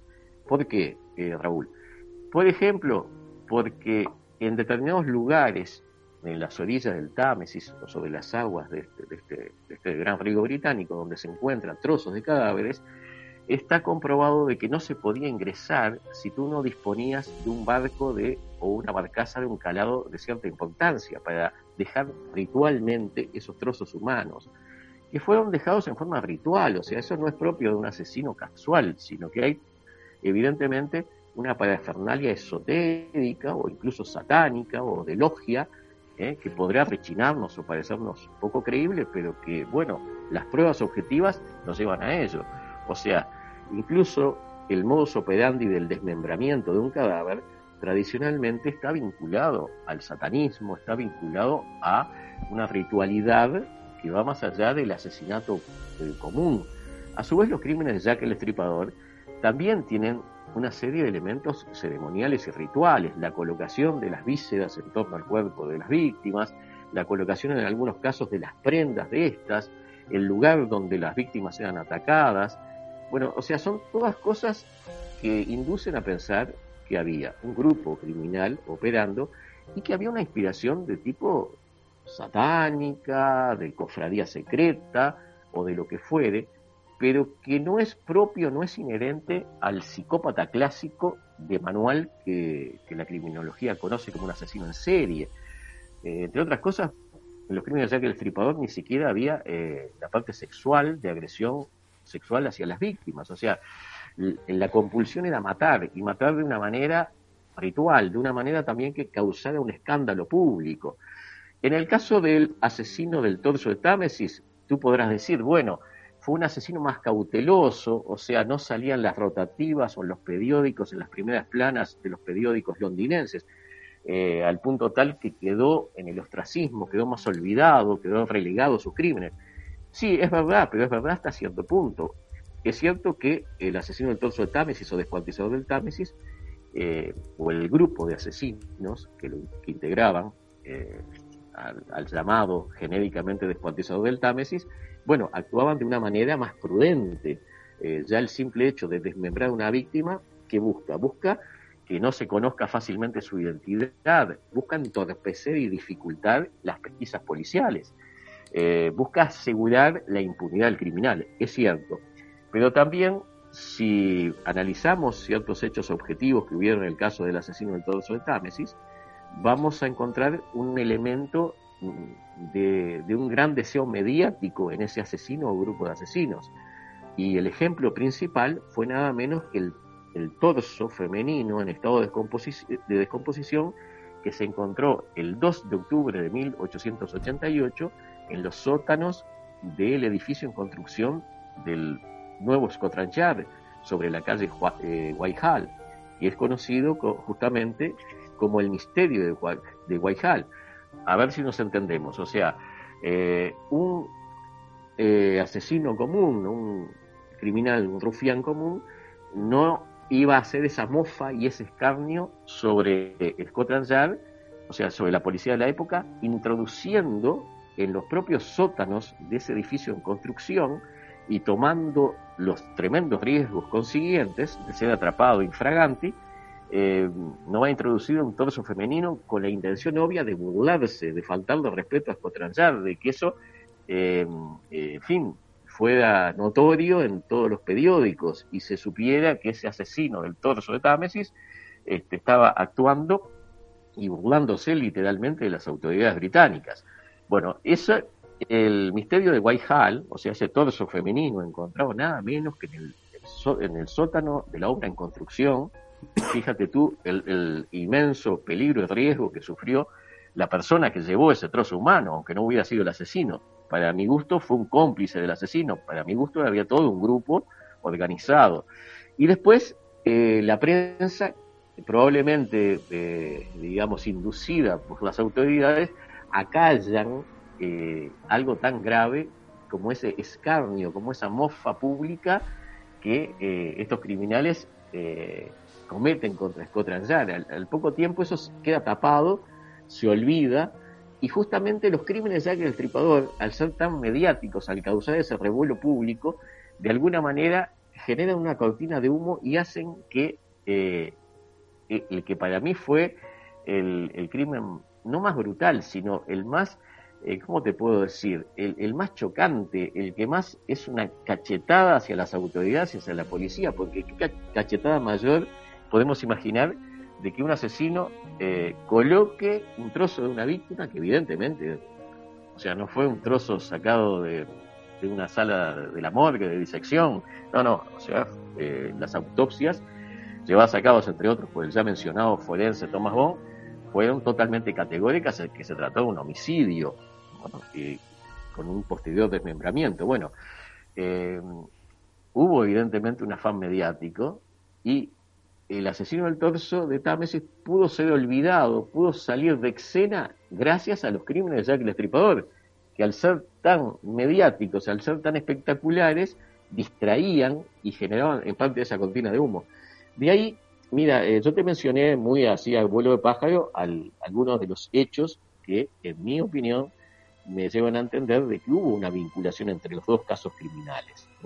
Y también, en mi opinión, y también haciendo la aclaración de que lo que yo llevo a cabo en mi novela obviamente es una novela, es una ficción, eh, pero considero que está basada en datos de la realidad que me permiten establecer de que había un vínculo entre ambos casos criminales y que con toda probabilidad había un grupo atrás de eso, un grupo que tenía una inspiración exotérica, satánica, de cofradía, de logia, bueno, obviamente no lo puedo saber, pero hay no solo un indicio, hay una serie de indicios muy objetivos que apuntan a eso, que han sido olvidados o que han quedado, eh, digamos, con todo este, estas brumas, no solo las brumas londinenses, sino las brumas del caso Jack el Estripador, que ha pasado tanto tiempo, que ha habido tantas hipótesis, que ha habido también tantas falsedades que se fueron juntando con los pocos hechos verdaderos. Bueno, entonces ha llegado, ha llegado a, nuestros días deformada la visión. Y por ahí tenemos una visión más clásica, más propia del cine, del, asesino elegante, en fin, que va con un bastón, con una galera y, que mata proveniente de quizá de la alta sociedad, que tiene la compulsión de matar prostitutas. Bueno, muy probablemente, mi amigo Raúl, esa no sea la verdad sobre Jack el Estripador. La verdad sea mucho más pedestre y mucho más vinculada a estos hechos que te acabo de mencionar. Eh, de ahí que yo me he inclinado obviamente sin pretensión científica y sin disponer de pruebas efectivas ni fehacientes, porque nadie las puede tener, pero sí analizando modestamente estos datos objetivos que han quedado en los registros de Scotland Yard, que surgen de las autopsias eh, hechas sobre las víctimas, que surgen del periodismo de la época, eh, he llegado a esta conclusión que te acabo de, de mencionar y contar para tu audiencia. La verdad es que vemos esas similitudes, ¿no? Eh, podríamos encontrar algunas eh, apariciones, ¿no? Tanto en el tema de Jack el Destripador como el asesino del torso. Eh, yo creo que, bueno, los dos tuvieron su, su afán, su protagonismo, aunque unos más que otros, ¿no? Por ejemplo, Llega Disipador es el, el, asesino serial por excelencia que se recuerda de la época y el asesino del torso lo hemos conocido muchísimo menos, aunque realmente también mm, tuvo, eh, bueno, pues ese, ese protagonismo durante la época aunque también estamos viendo de que una de, una de las mm, de las apariciones de, de, los tanto de los dos eh, coinciden es que los dos asesinaban a mujeres. Sí, eh, es una característica. La victimología acá apunta en ambos casos a mujeres. En el caso de Jack el Estripador, eh, hay pruebas fehacientes, en este caso sí, de que se trataba de prostitutas. Y yo quiero hacer hincapié en este punto, de que las víctimas eran prostitutas. ¿Por qué? Porque el año pasado, el pasado año del 2019, salió una obra de la historiadora eh, Rutherford que mm, que tuvo bastante eco a nivel de, del periodismo, en internet permanentemente yo veía artículos, y bueno, pude leer eh, por lo menos lo básico de, esa hipótesis. Esta historiadora llegaba a la, conclusión, o por lo menos decía, de que las víctimas de Tripador no eran prostitutas. Bueno, eh, lamentablemente eh, disiento con eso, o sea, que fueran pobres mujeres, que fueran eh, empujadas a ejercer el meretricio por la extrema necesidad en que vivían, no quiere decir que objetivamente no, no ejercían la prostitución. Ahora bien, las víctimas del asesino del torso de Támesis no podemos saber si eran prostitutas, y es más, si nos basamos en los indicios que surgen de eh, las autopsias de las mismas, uno tendería a pensar que si bien eran mujeres pobres, probablemente campesinas, porque muchas de, ellas, eh, sus cuerpos destrozados aparecen en zonas del Támesis eh, vinculadas a áreas que en ese entonces eran rurales, como la zona de Batarsí, por ejemplo, que en ese entonces era una boscosa área rural, por lo menos la que mm, daba hacia las orillas del Támesis, eh, y probablemente esas asesinadas fueran mujeres de, poca capacidad económica y quizá campesinas, pero no eran mujeres que estuvieran, por lo menos eh, según el análisis de sus restos, que estuvieran en condiciones tan precarias como las víctimas de Jack el Estripador. No olvidemos que las patéticas víctimas de Jack el Estripador, a saber, eh, Marian Nichols, eh, Annie Chapman, Elizabeth Stride, Catherine Dowes, Mary Jean Kelly, bueno, todas ellas salvo el caso de Mary Jane Kelly, que era más joven y bonita, tenía 25 años, aunque iba rumbo a, su despeñadero en la vida, ¿no? Porque evidentemente pocos, poco más podría vivir allí, este, ya estaba también en una, un callejón sin salida, cuesta abajo, pero las otras eran mujeres de más de 40 años, que en aquel entonces y en ese entonces era, eh, a diferencia de lo que podemos pensar ahora, que una mujer de 40 años o poco más está en su plenitud, bueno, en aquel entonces eran mujeres que eran poco menos que desechos humanos, mujeres que eran víctimas de enfermedades venéreas, según las autopsias que se han hecho sobre todas ellas. Algunas tenían enfermedades y otras patologías vinculadas al alcoholismo, por ejemplo, Catherine Dowes, que probablemente eh, su riñón, parte de su riñón, fue enviado a George Lax. George Lax era el presidente del Comité de Vigilancia de Whitechapel y además de, de serle enviada una macabra carta titulada Desde el infierno, se le hace llegar una caja con un medio riñón embebido en glicerina o en, otras sustancias alcohólicas para preservarlo y que estaba afectado de la enfermedad de Bray. La enfermedad de Bray es una nefritis eh, crónica propia de los alcohólicos, o sea, cuando el médico forense le hace la autopsia, llega eh, en su informe llega a la conclusión de que la mujer, si no hubiera padecido el asesino Jack el Estripador, igual pocos hubiera podido vivir pocos meses más, porque eran mujeres en algunos casos que estaban ya pasando, cursando una enfermedad terminal en base a, bueno, a las condiciones de desnutrición que tenían, a problemas eh, de enfermedades venéreas, a alcoholismos crónicos. Bueno, eh, ese era el tipo de víctimas, eh, de pobres víctimas de Jack el Estripador, o sea, prostitutas o mujeres que la necesidad extrema las obligaba a prostituirse y que además estaban en ese calamitoso estado de, salud, de malnutrición, ¿verdad? Bueno, en cambio las víctimas del asesino del torso de Támesis eran, si bien nunca se las pudo, salvo un caso, que no se trataba de una prostituta, sino de una mujer sí muy pobre, que prácticamente era una mendiga, Elizabeth Jackson. la mujer era tan pobre que eh, tenía la costumbre de colarse por las roturas de las verjas del parque de Battersea. Eh, a pocos, ahí se encontró parte de, su cuerpo, se encontró su torso, el jardinero de ese parque encontró el torso de esta mujer envuelto en, viejos periódicos, y otros restos de su cuerpo fueron macabramente lanzados al río Támesis. Bueno, eh, en ese caso no era una prostituta, una mujer muy pobre, ¿ah? pero indigente casi, pero no era prostituta, Elizabeth Jackson. Y las otras que ni siquiera se pudo determinar o individualizar sus eh, quiénes eran, ¿verdad? Este, ¿Por qué? Porque no solo, este, no solo aparecían, como en todos los casos, trozos, sino que el asesino o grupo de asesinos tomaban la precaución de esconder las cabezas. Las cabezas de las víctimas no fueron encontradas y era, si no se disponía de eh, una identificación facial, bueno, en aquella época era imposible poder establecer la identidad de una víctima. Obviamente, el asesino del torso de Támesis, haya sido quien haya sido o quienes haya sido, tomaban esa precaución de dificultar, de hacer prácticamente imposible un reconocimiento de la víctima y así dificultaban la propia aprehensión y captura. Pero eh, conforme lo que surge de las autopsias de estos paradigmáticos médicos forenses, entre los que siempre destaco a, Thomas Bond, pero había otros, ¿no? Eh, como el doctor eh, Gordon Brown, de la City de Londres, por ejemplo.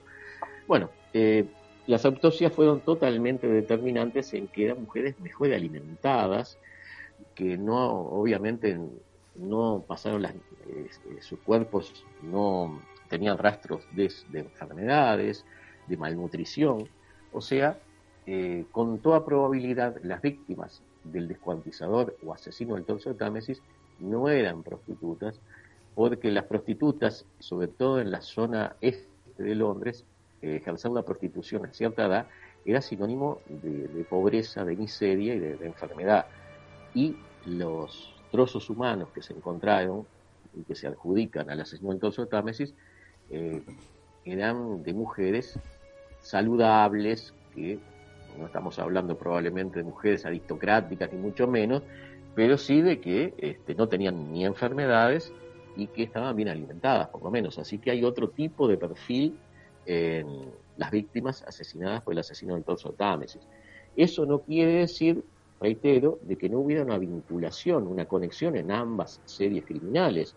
Eh, que el tipo de víctima cambiara un poco, mm, quiere decir solo eso, un poco. O sea, siempre estamos hablando de mujeres, por lo tanto, eh, ahí tenemos otra, otra coincidencia en uno de los de las facetas del estudio criminológico, que es la victimología, ¿no? O sea, no se supo en ningún caso de que hubiera víctimas masculinas ni de Jack el Estripador ni del asesino del Támesis.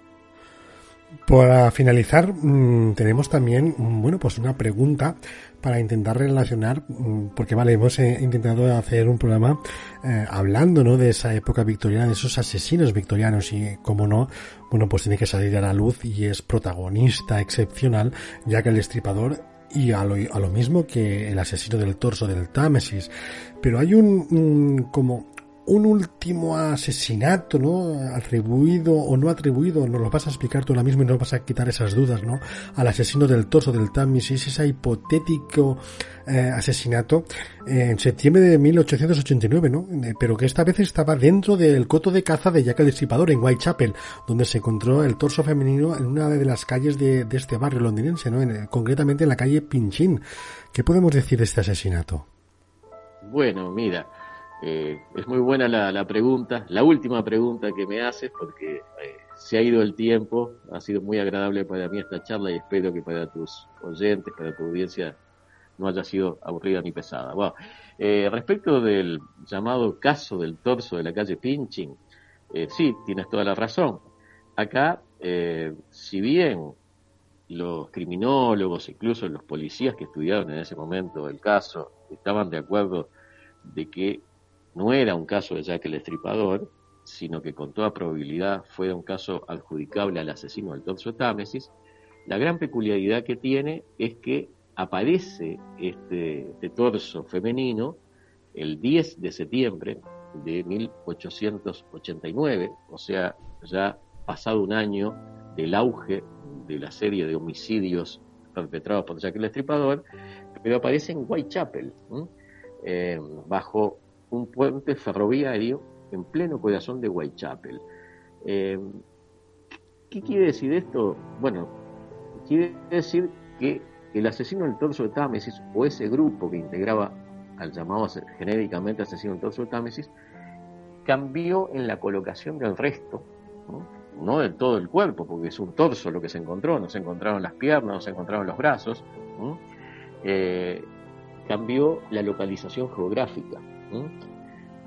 Que lo haya hecho quizás, y acá volvemos a mi teoría conspirativa de que hubo una asociación entre ambos casos criminales, que la colocación de ese resto es profeso en Whitechapel y, y puesto también para que se encontrara rápidamente, porque se pone en una zona donde necesariamente a las pocas horas la policía lo iba a encontrar, como, como así pasó, o sea, hubo una denuncia de ciudadanos y ahí se apersonó un grupo este, policial y el agente William Pennett, que fue el encargado de encontrar físicamente el torso bajo ese arco ferroviario, eh, también envuelto en papel periódico, en fin, este, em, da toda la impresión de que se colocó intencionadamente allí para que fuera prontamente encontrado, para que la prensa y el público dijeran, caramba, este es otro crimen del destripador, hace un año que no mataba, pues volvió a matar en Whitechapel. Sin embargo, los médicos forenses eh, rápidamente determinaron de que, sin duda alguna, no había sido un crimen de, Jack el Estripador, no había ningún elemento que así lo hiciera entender. Y sí, eh, con toda probabilidad, fuera un crimen de la retaíla, de la serie criminal del llamado asesino del torso de Támesis. Eh, fue un cambio en la localización geográfica, porque justamente el asesino del torso de Támesis en parte debe su nickname o alias criminal a que eh, los trozos de las víctimas aparecían en zonas cercanas a, la ribera del Támesis o flotando dice llanamente sobre distintos puntos de, en las aguas del, río Támesis. Eh, en este caso, el torso aparece en la zona de Whitechapel, varios kilómetros alejado del río. Eh, ese es el único cambio que hay. Todo lo demás, según las autopsias, concuerda con el tipo de eliminación del cadáver, de la utilización de las herramientas para, para los cortes mutiladores, el tipo de víctima también. Eh, hace un rato te comentaba que las víctimas del asesino del torso de Támesis eran mujeres eh, que no estaban desnutridas, que, estaban dentro de lo posible saludables, este, eh, mejor alimentadas. Bueno, el, trozo humano que se encuentra en la calle Pinching eh, tenía esas características, o sea, no daba la impresión de ser una mujer que pasara desnutrición, no tenía enfermedades venéreas, eh, no tenía otros tipos de malformaciones propias de, la vida tan desgraciada y miserable que padecían las, víctimas de Jack el Destripador, que además eran prostitutas. Por lo tanto, con toda seguridad no era una prostituta, era una víctima que, se desconoce, por supuesto, pero que pertenecía a otro rango social.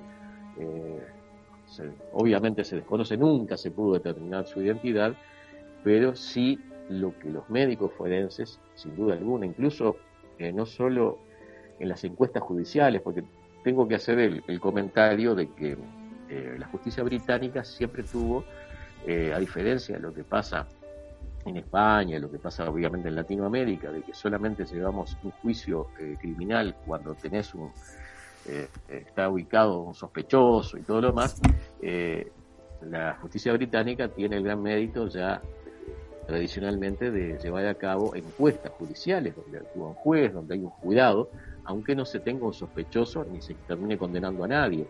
Y aunque muchas veces el jurado termine trayendo un veredicto de, o sea, encontrado muerto, o sea, no se sabe, eh, puede ser encontrado muerto, que es un veredicto ambiguo, o puede ser persona asesinada por eh, individuos desconocidos. Ese es el veredicto final.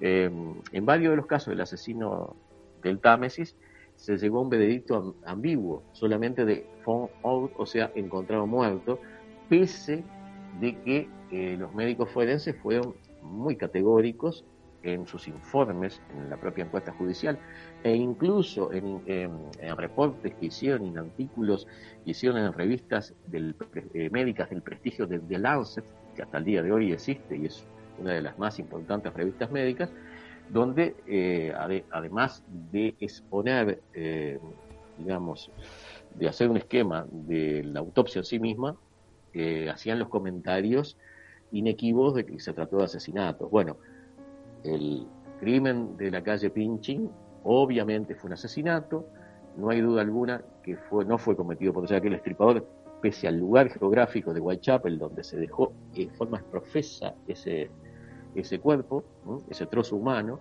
probablemente como distracción, probablemente como cortina de humo, probablemente para que la policía se olvidase del asesino del torso de Támesis y se enfocase equivocadamente otra vez en Jack el Estripador. Esto es lo, interesante de, eh, de, que apareciera ese torso en Whitechapel, que como sabemos fue el coto de exterminio de Jack el Estripador. Te he dicho que era la última pregunta, pero después de escucharte, ¿no? Pues me saltan algunas dudas más. Primero que nada, quiero que cuentes a la historia, a los oyentes, mejor dicho, eh, dos, mm, dos preguntas concisas. ¿Cuál es la época de asesinatos mm, de Jack el Destripador? Mm, ¿Cuál es, ¿Cuánto tiempo comprende los, asesinatos de Jack el Destripador? ¿Y cuánto tiempo comprende los asesinatos del el asesino del torso del Támesis? Bueno, muy, muy buena como pregunta final, Raúl, porque... no, no, es que después, es que después de esta pregunta viene, viene otra que se me ha ocurrido que no sé si alguna vez te la han formulado, pero primero que nada, para, para que tenga sentido la pregunta que voy a realizarte, necesitamos saber qué tiempo comprende los asesinatos de Jack el y los asesinatos de, del asesino del torso del Támesis. Sí, la, la interrogante que me planteas es muy este, interesante y, y sirve para ubicar a tu audiencia. Bueno, los crímenes del asesino del, Támesis son muy prolongados en el tiempo, son anteriores al Jack el Estripador, al punto tal de que el primero de estos cuerpos desmembrados que se encuentra en las orillas del río Támesis eh, es eh, hallado en septiembre de 1873. Y si eh, damos por bueno de que el asesinato y el cuerpo encontrado en la calle Pinchin el 10 de septiembre de 1889, eh, perteneció a una víctima del asesino de Támesis, esto nos da que este criminal o este grupo de criminales operó durante 16, 16 años, eh, aunque haya habido intervalos en los que se mantuvo inactivo. Y los crímenes de Jack el Estripador, creo que ya es bastante conocido, tienen la particularidad de que se centralizaron en un periodo muy pequeño, en el año 1888 y que tradicionalmente van desde el asesinato de Mary Jane Kelly en la madrugada del 31 de agosto de 1888 hasta el último, el más macabro, el más terrible de todos, que se perpetró en Milla School, que era una especie de, conventillo, de pensión, donde eh, las prostitutas llevaban a sus clientes.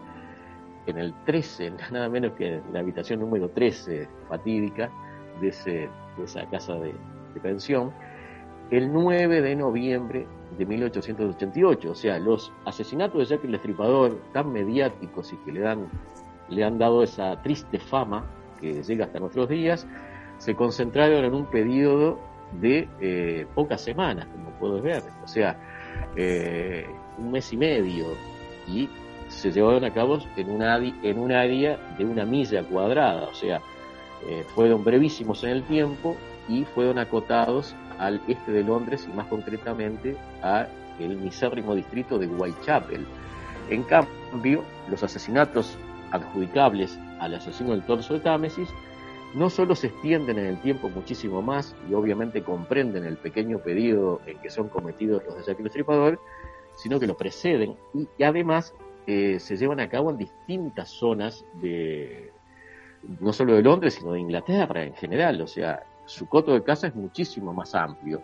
Si bien no se sabe dónde se cometió cada crimen en concreto, se puede especular, por ejemplo, que el primer asesinato de 1873 ya que se encuentran los, trozos principales de la víctima a las orillas de la localidad de Battersea, bueno, se cometió eh, probablemente eh, a pocos metros o kilómetros eh, de, esa localidad de Battersea, que repito, era una área rural, boscosa, ideal para, para que un asesino, un grupo de asesinos pudiera llevar a cabo quizás hasta una ceremonia que culminara en un asesinato y después el desmembramiento del cadáver tenía ese efecto ceremonial o ritual, donde se colocaban, gracias a un barco o una barcaza de importante calado, otro, volvemos al mismo, otro elemento que muestra que había un grupo criminal y no solo un asesino individual y solitario, eh, se colocaban de una manera ritual o ceremonial en distintos puntos del río Támesis.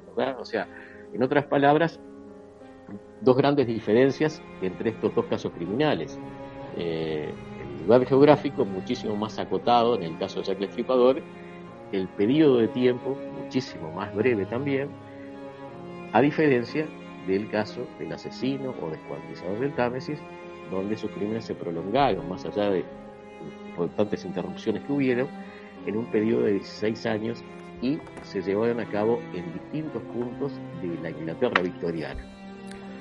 Bien, bueno, pues una vez aclarado este tema, ¿no? De qué comprende eh, en tiempo cada asesino en serie que actuó en esa Londres victoriana, la pregunta, no sé, no sé si alguna vez te la habrán formulado, eh, pero yo quiero, yo quiero formulártela porque es que es una pregunta que me ha venido a la cabeza, ¿no? Eh, el quién es quién.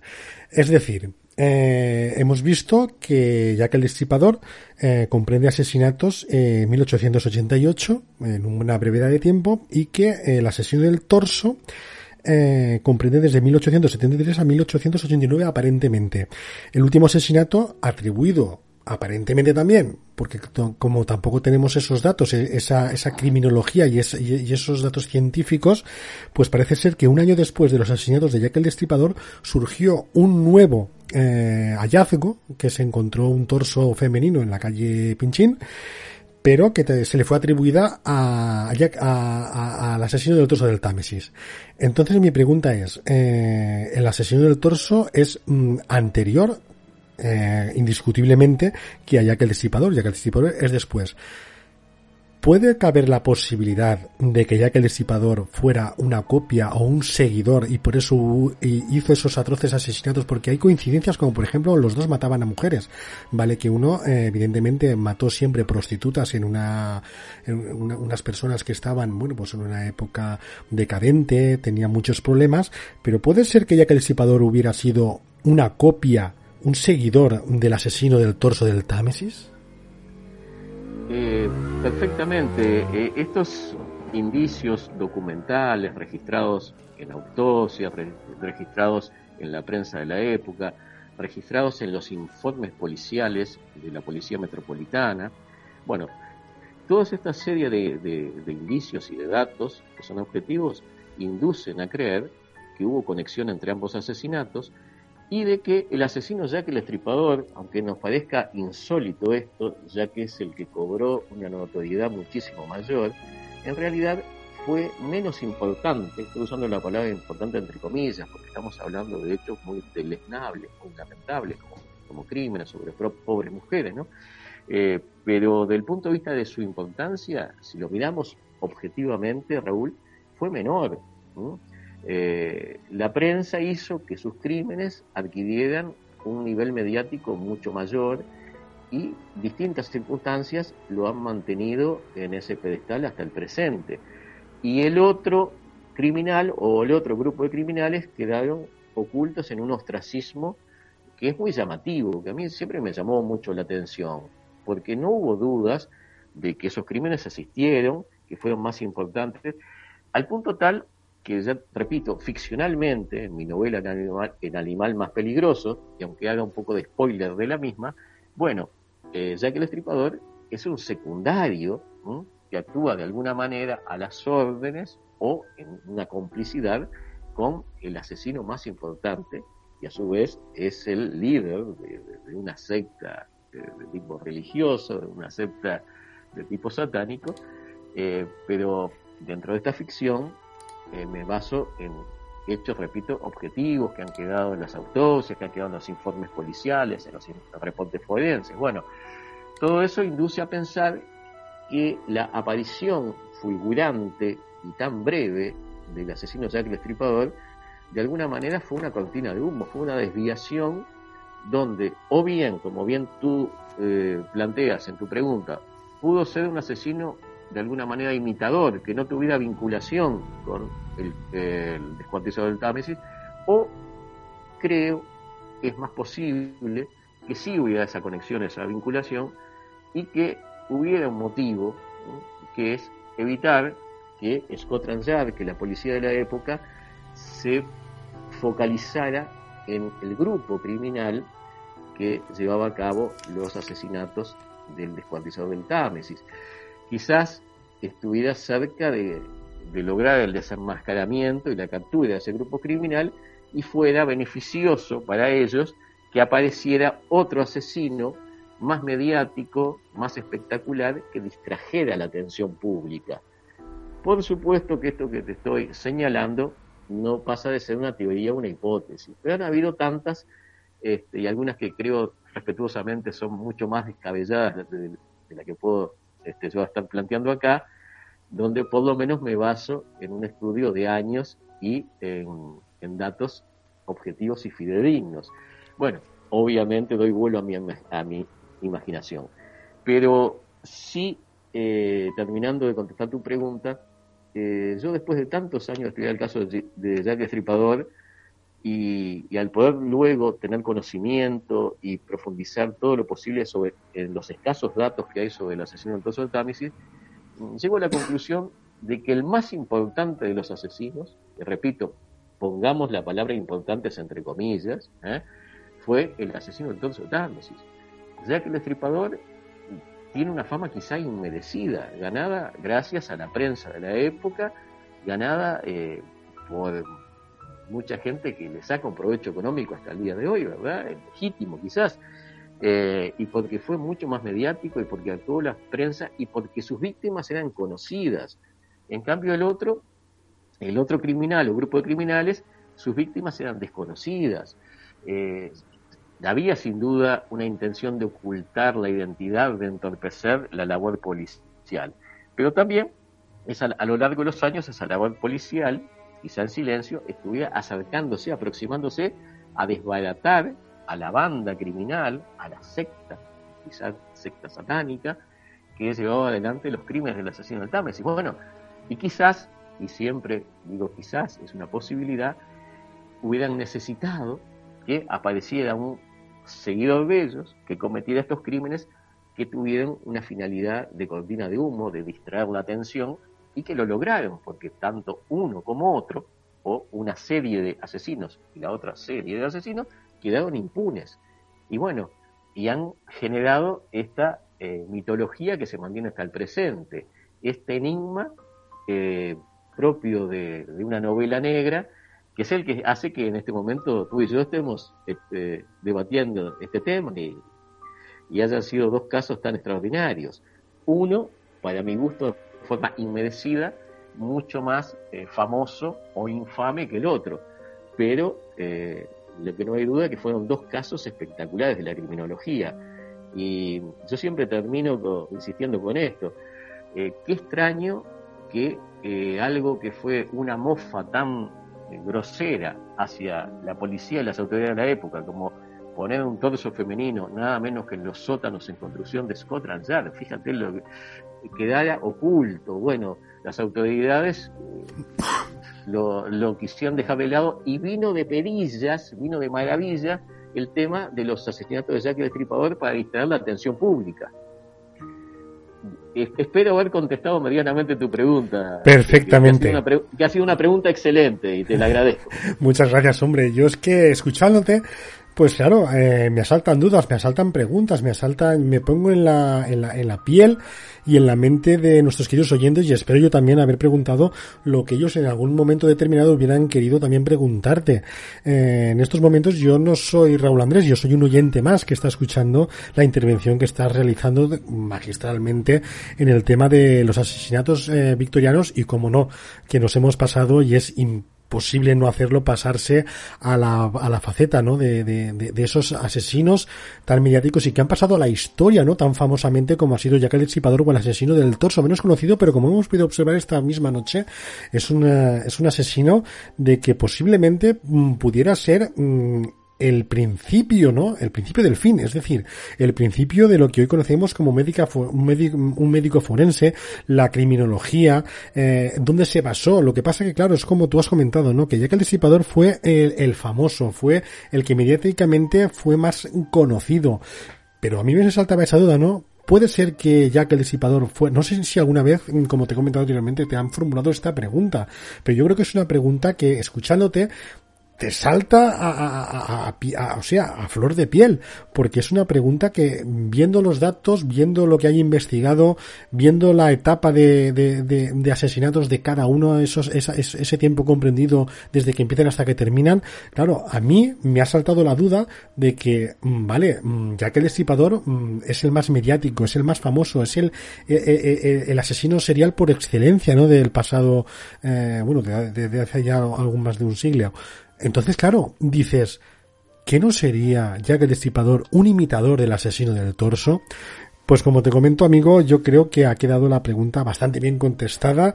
Has hecho un análisis perfecto, la, la, la, esa sincronización entre los dos, cómo va evolucionando esos asesinatos, ¿vale? Que uno ha sido mm, en un muy corto plazo de tiempo, ¿no? Un mes y medio aproximadamente, dos a lo sumo, y el otro se ha extendido en el tiempo con algún asesinato, pero muy extendido en ese tiempo, ¿no? Que no ha sido eh, tan tan tan feroz en cometer los asesinatos tan rápidamente como Jack el Disipador, por ejemplo, pero bueno, vemos esa conexión, ¿no? Que los dos han matado a, a, a personas que eran todas femeninas, ninguna masculina, aparentemente también, pero bueno, yo creo que esas similitudes y esa pregunta creo que era necesaria eh, formulártela porque es lo que, una duda que me ha saltado, por eso te, la he comentado y yo creo que, bueno, sin ningún problema.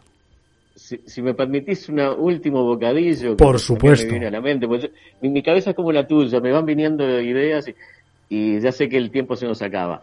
Tú, tú sabes, Raúl, que hace, en el año 2017 se encontró, y los expertos eh, están de acuerdo de que es, auténtico, un manuscrito de Bram Stoker en Islandia, eh, que fue presentado por eh, Admundsen, que era un famoso escritor y periodista islandés.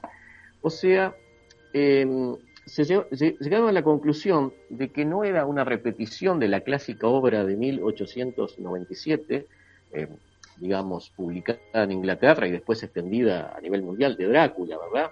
El Drácula de Bram Stoker. Correcto. Sino que era una versión distinta y se le llamó este, Los poderes de la oscuridad, justamente. Era el nombre que tenía en esa versión islandesa.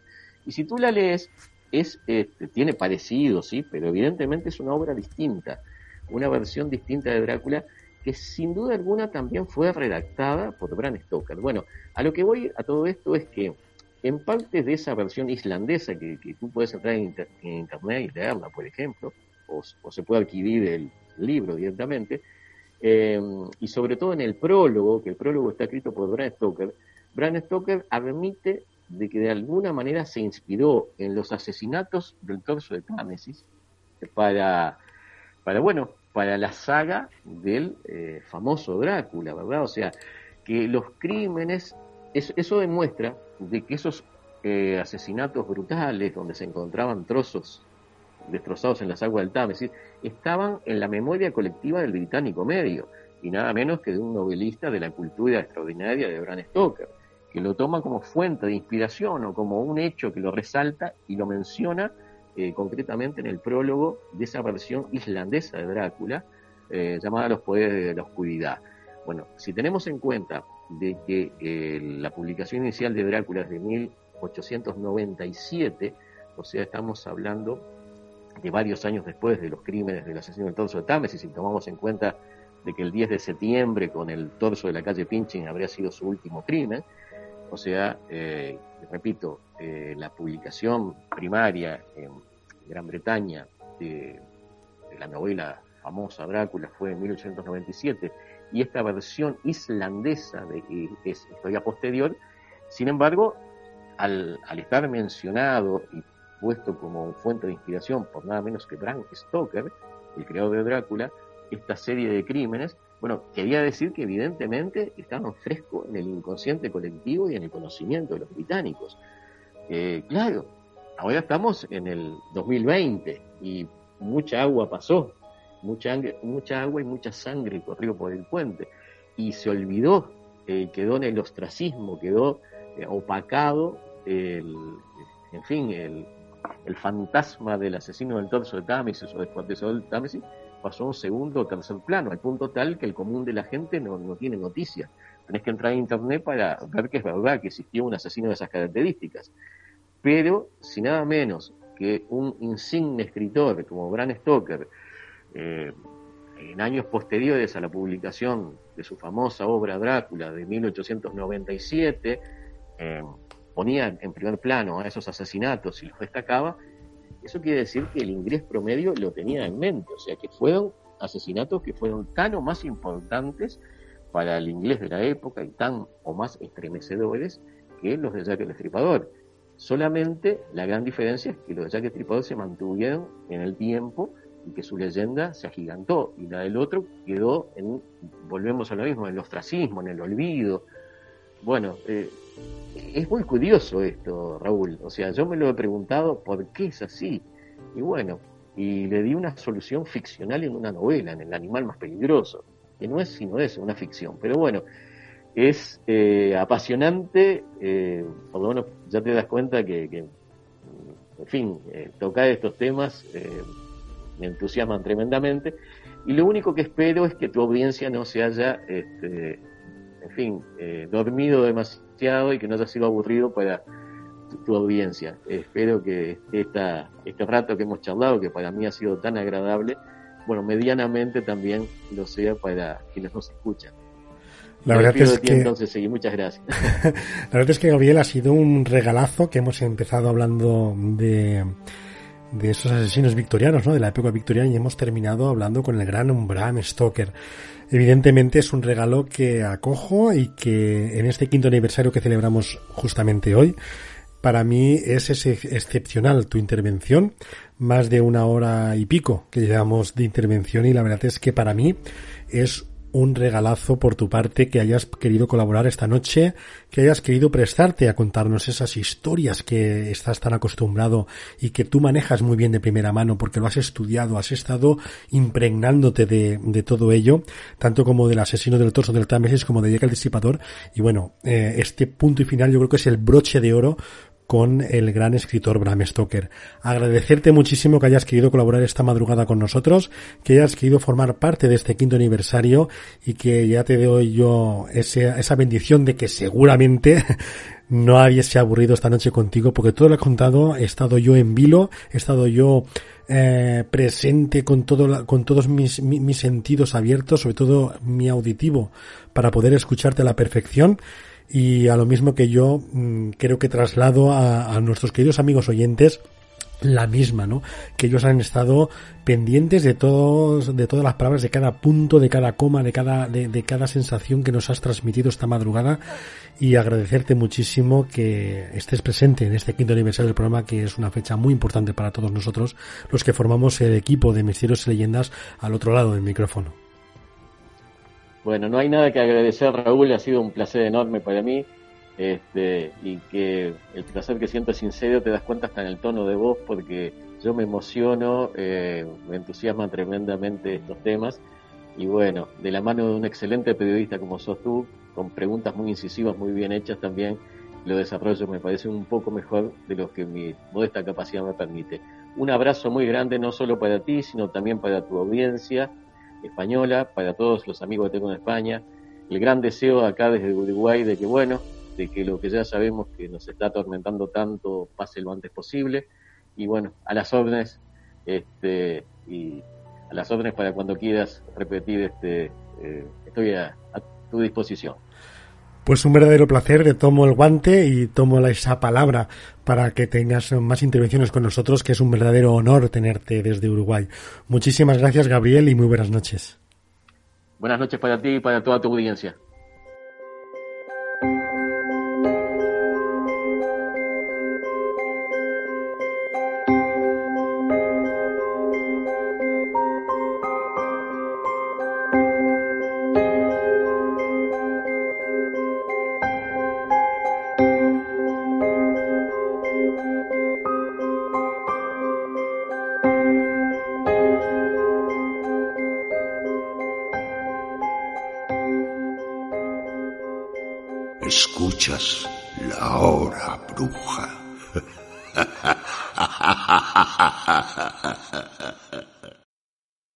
Noches, queridos amigos de Misterios y Leyendas de Raúl Andrés. Bueno, soy Carlos Dueñas del programa Todo nos da igual y colaborador también aquí en este magnífico programa. Y quería felicitaros, bueno, por favor, eh, cinco añazos ya, madre mía, que hemos disfrutado aquí todos los fans del misterio y esperamos que sean muchos más y por favor, eh, Raúl, Andrés, eh, a ver si nos das un programa más a menudo, porque te echamos de menos, eh, es que eh, nos encantas y queremos que estés más con nosotros, por favor. Bueno, eh, lo dicho, felicidades y a celebrarlo. Venga, buenas noches. Somos Codex Más Allá del Misterio, enviar la enhorabuena por los cinco años ya de Misterios y Leyendas de Raúl Andrés. Anda que vas descalzo. Pues descalzo no sé si irá, pero darle las gracias por dejarlo, dejarnos acompañarle en este mundo del misterio, en estos senderos insólitos mientras estamos confitados. Sí, porque hace cinco añitos ya que arrancó el del misterio y esperemos que no pare nunca más. Venga, aupa.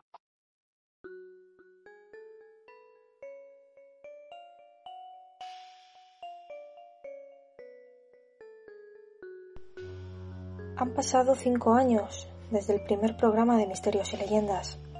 Por este motivo y desde el equipo de Esencias en la Oscuridad, nos sumamos a este especial. Ponemos nuestra particular esencia y también nuestro corazón en cada palabra.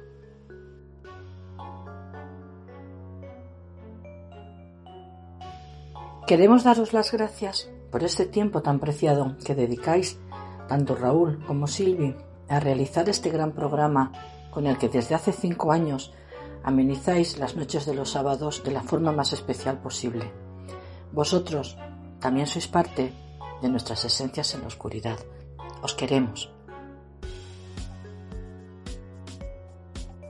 El tren del misterio se ha convertido en un momento muy especial para nosotros. De hecho, os habéis convertido en un pedacito de nuestro corazón, el cual habéis llenado de misterios y leyendas durante todo este tiempo que afortunadamente hemos pasado juntos.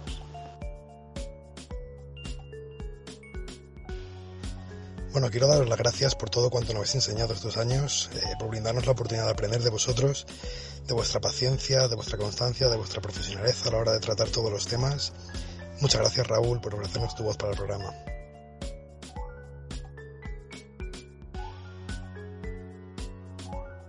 Felicitarte por este gran programa que diriges, Raúl Andrés, compartiendo tantos y tantos misterios y leyendas en estos cinco largos años. Mi deseo que cumplas muchos más. Un fuerte abrazo desde Esencias en la Oscuridad. Te queremos.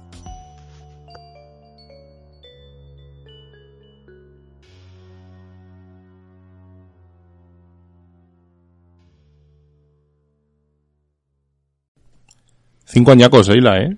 Joder, ¿qué le iba a decir, eh? Es que son muchos programas de radio, Miguel. Hombre, y muchas horas. Porque nosotros, a fin de cuentas, hacemos una hora a la semana, pero este es más de una hora. Son dos horas, dos horas y pico.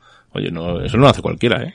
Es mucho trabajo, muchos sofocones. Yo creo que, que en Raúl eh, muchos de estos sofocones y algunas malas épocas han dejado mella, ¿no? En lo que, hablando radiofónicamente. Pero yo creo que fue, no sé si estás conmigo, Miguel, una de las cosas que nos llamó la atención. Su pasión eh, aquella, aquel mensaje que leímos en el que se iba por, por un tiempo nos hizo también mella a nosotros y decidimos enseguida comunicarnos con él, ¿verdad? Sí, bueno, se puso en contacto él con nosotros. Nosotros lo comentamos en el programa, ¿no? Porque ya sabéis que presentamos a veces, bueno, no hemos dicho ni quién somos. Yo soy Miguel Linares y ella es Eila Gutiérrez de Misterios en Viernes. Y muchas veces cuando empieza un nuevo programa, pues nos gusta charlar con la gente que empieza y pues desearle suerte y por qué deciden hacer un programa de misterio, ¿no? Y el cartel que puso en Facebook eh, Raúl Andrés, pues nos sorprendió y lo dijimos en el programa, ¿no? Que era una pena que un compañero tuviera que hacer un alto por la circunstancia que fuera. Pero no queremos hablar de eso, ¿verdad, Saile? Vamos a hablar de otra cosa que no se suele hacer, yo creo. Bueno, a lo mejor hay gente que lo hace.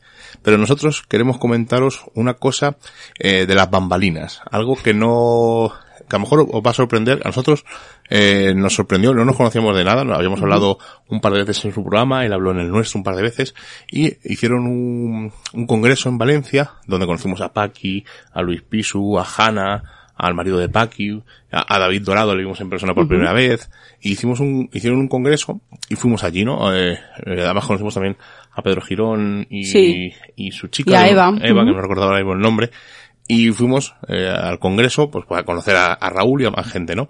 Además iba a ser de Freixedo, o sea, era un congreso bastante multitudinario y mm, Raúl estaba invitado porque participaba en el, en el congreso y nos sorprendió una cosa, nosotros no estábamos invitados, fuimos allí como eh, público y fuimos allí a ver a, a, conocer a la gente, eh, pero nos sorprendió una cosa, ¿verdad, Seila?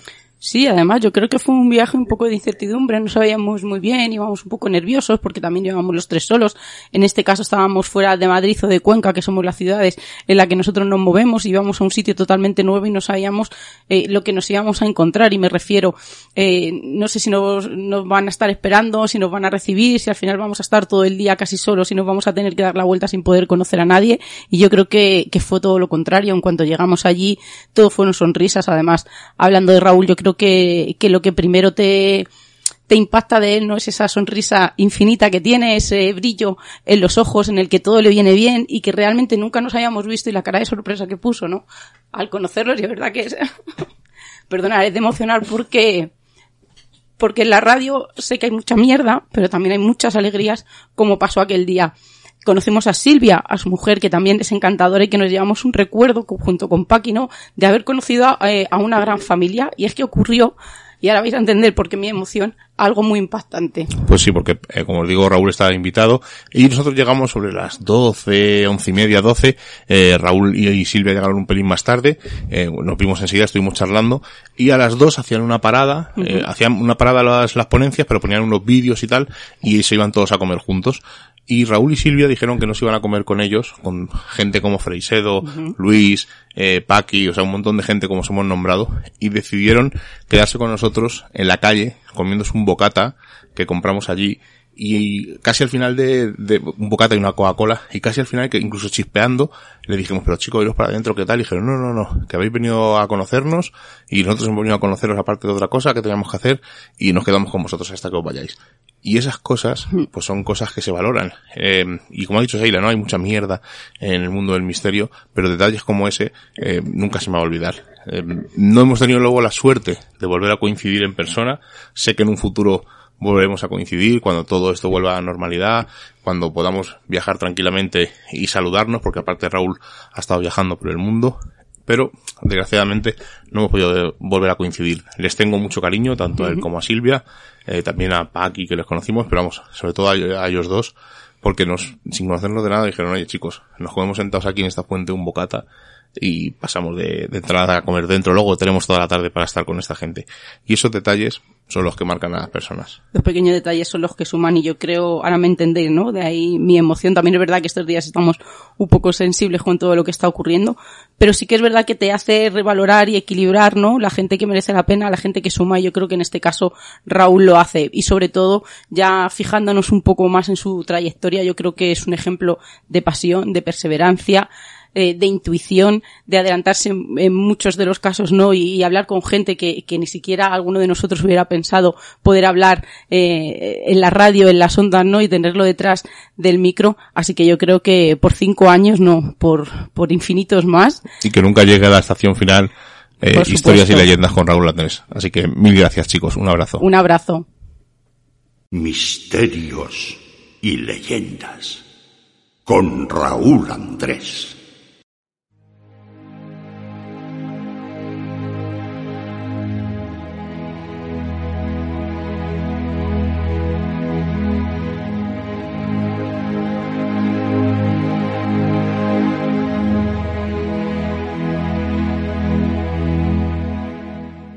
Después de escuchar a Gabriel Pombo, que se ha convertido esta madrugada en el protagonista de la hora bruja desde Uruguay, al cual agradecemos profundamente que haya colaborado esta madrugada tan especial. Seguidamente hemos escuchado a grandes amigos del programa. Por un lado, a Carlos Dueñas, director y presentador del programa radiofónico Todo nos da igual y que se ha convertido también en parte de nuestro querido tren. Él conduce actualmente la sección de Butaca 66 como profesional del mundo del cine. También hemos escuchado a los queridos amigos de Misterios en Viernes, Sheila y Miguel Ángel, dos bellísimas personas que tuvimos la ocasión de poder conocer y ser con ellos tal y como somos, porque la amistad verdadera es como el amor, que se crea a primera vista. Equipo Codex, unos amigos que también hemos podido escuchar y que virtualmente conozco desde los inicios del programa. Gran cariño les guardo a Juan de Dios Reyes, Kiko Malder y Sergio Baqué. Y la sorpresa de esta madrugada, los integrantes del joven programa Esencias en la Oscuridad, un programa ágil, lleno de fuerza, que promete mucho en el mundo del misterio, con amigos especiales que forman este gran programa que acaba de nacer y seguimos viajando por las vías del misterio. Pero antes de ello, vamos a escuchar felicitaciones de amigos, unos amigos que también son muy importantes.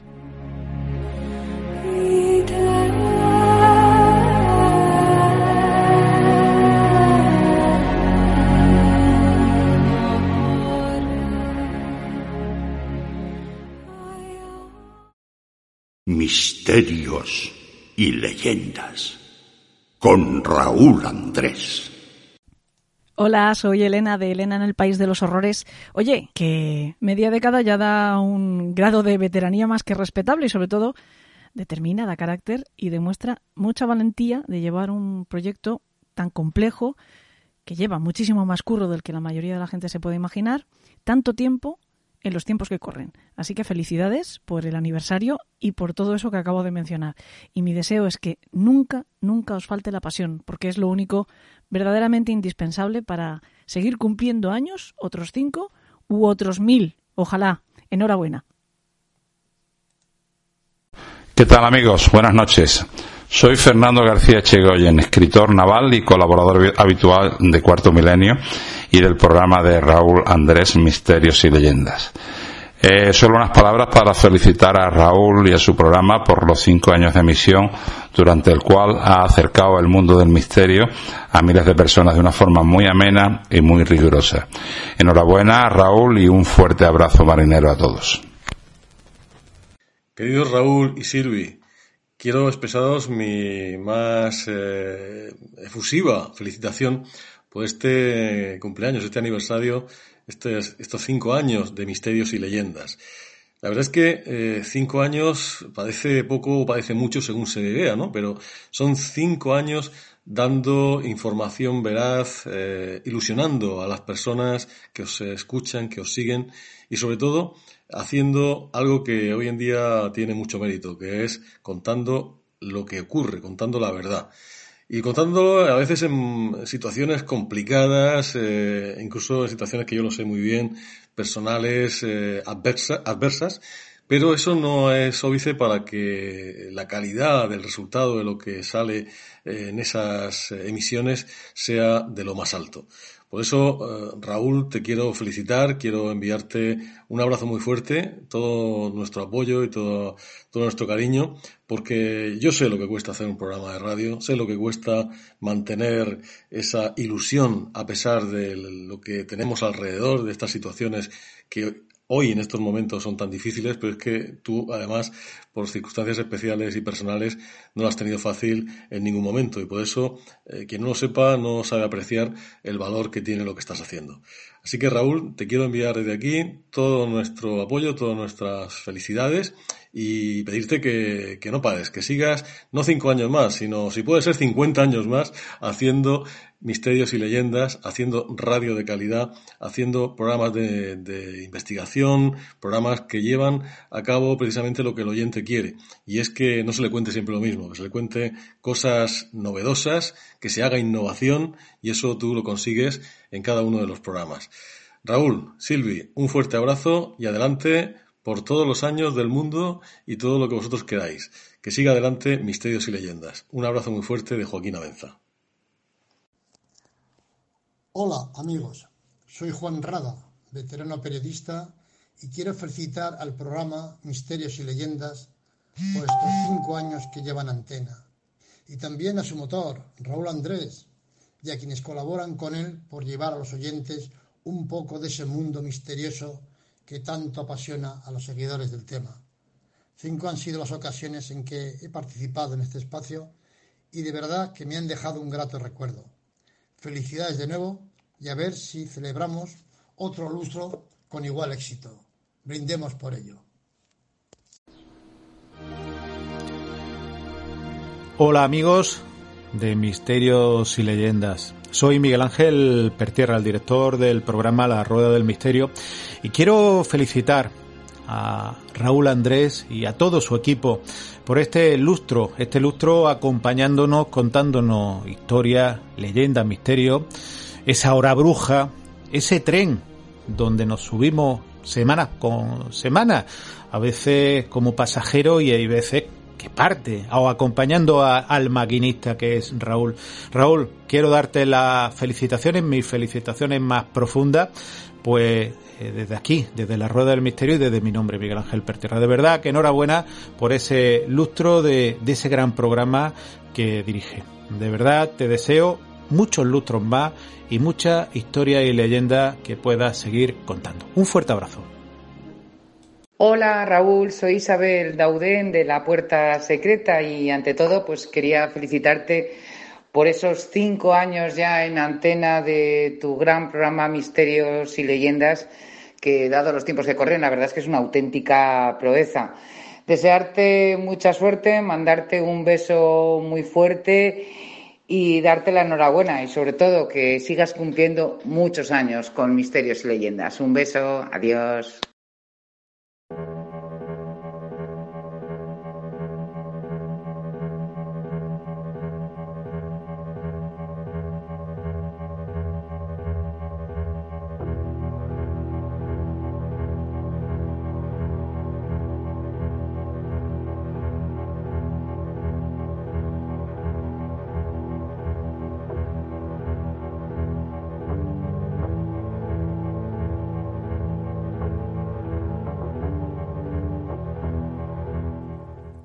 Han podido escuchar, hemos oído a gente tan importante en el mundo del misterio y la radio, que básicamente bueno, pues no necesitan presentación, como por ejemplo Joaquín Abenza, una persona que desde el primer día que contacté con él se puso a colaborar con nosotros, un hombre que lleva más de 25 años de trayectoria en el mundo del misterio con su programa El último peldaño, que evidentemente todos conocemos, o Fernando Echegoyen. Como ustedes saben, nuestro marino particular, un lobo viejo de mar, que sabe los entresijos que esconde una embarcación y que desde básicamente los inicios de nuestro tren y dada la importancia que ha adquirido por su trayectoria profesional, nuestro programa después de cuarto milenio es uno de los únicos donde nuestro amigo Fernando participa. Y como ustedes comprenderán, es un gran honor y un lujo poder contar con sus abrazos marineros. O el doctor Miguel Ángel Pertierra, con más de 10 años al frente del programa radiofónico La Rueda del Misterio. Un hombre sano, amable y de categoría que nos une el misterio y la colaboración gracias a José Rafael Gómez.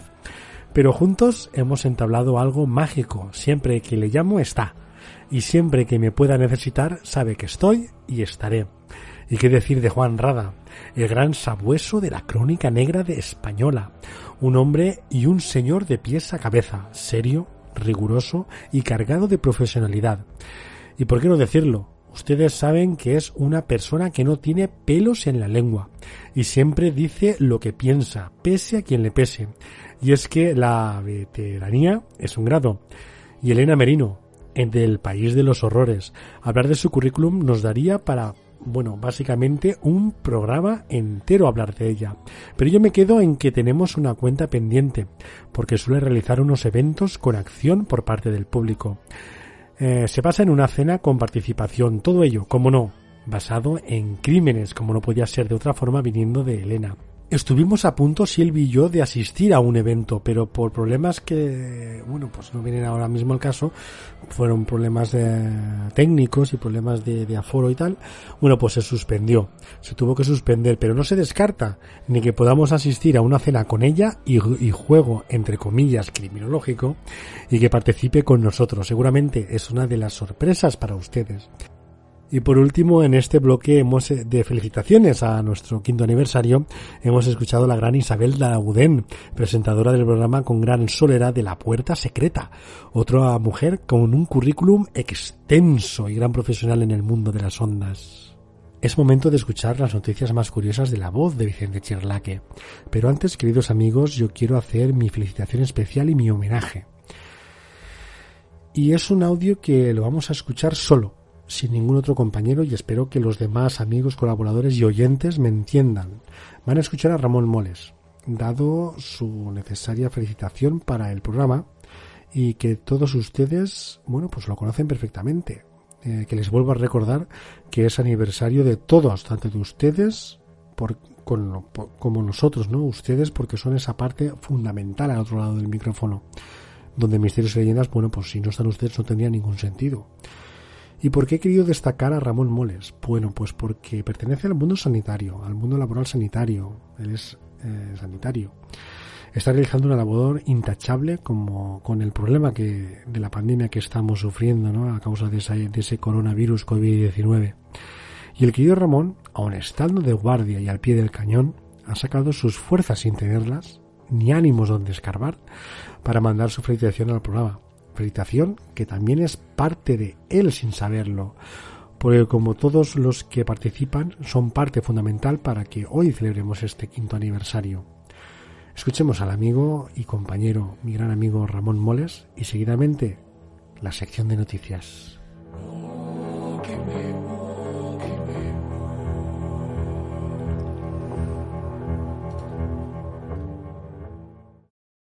Hola, muy buenas noches amigos. Soy vuestro amigo, compañero y colaborador Ramón Moles. Eh, quería desearos muchas felicidades al programa Misterios y Leyendas de mi gran amigo Raúl Andrés y un fuerte abrazo también para Silvi, nuestra compañera de redacción, por estos cinco años que lleváis en antena en Radio Játiva y, en, debido a estos tiempos que corremos con el coronavirus en España, Perdonar que, me haya demorado un poquito en el mensaje porque es que, como sabéis, soy enfermero y enfermero de urgencias y llevamos un mes de muchísimo, muchísimo trabajo. Y lo que nos queda todavía.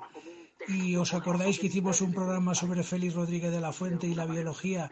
Pues no os podéis imaginar todo el mes. No nos hemos podido quitar a muchos compañeros a Félix, que éramos niños de Félix.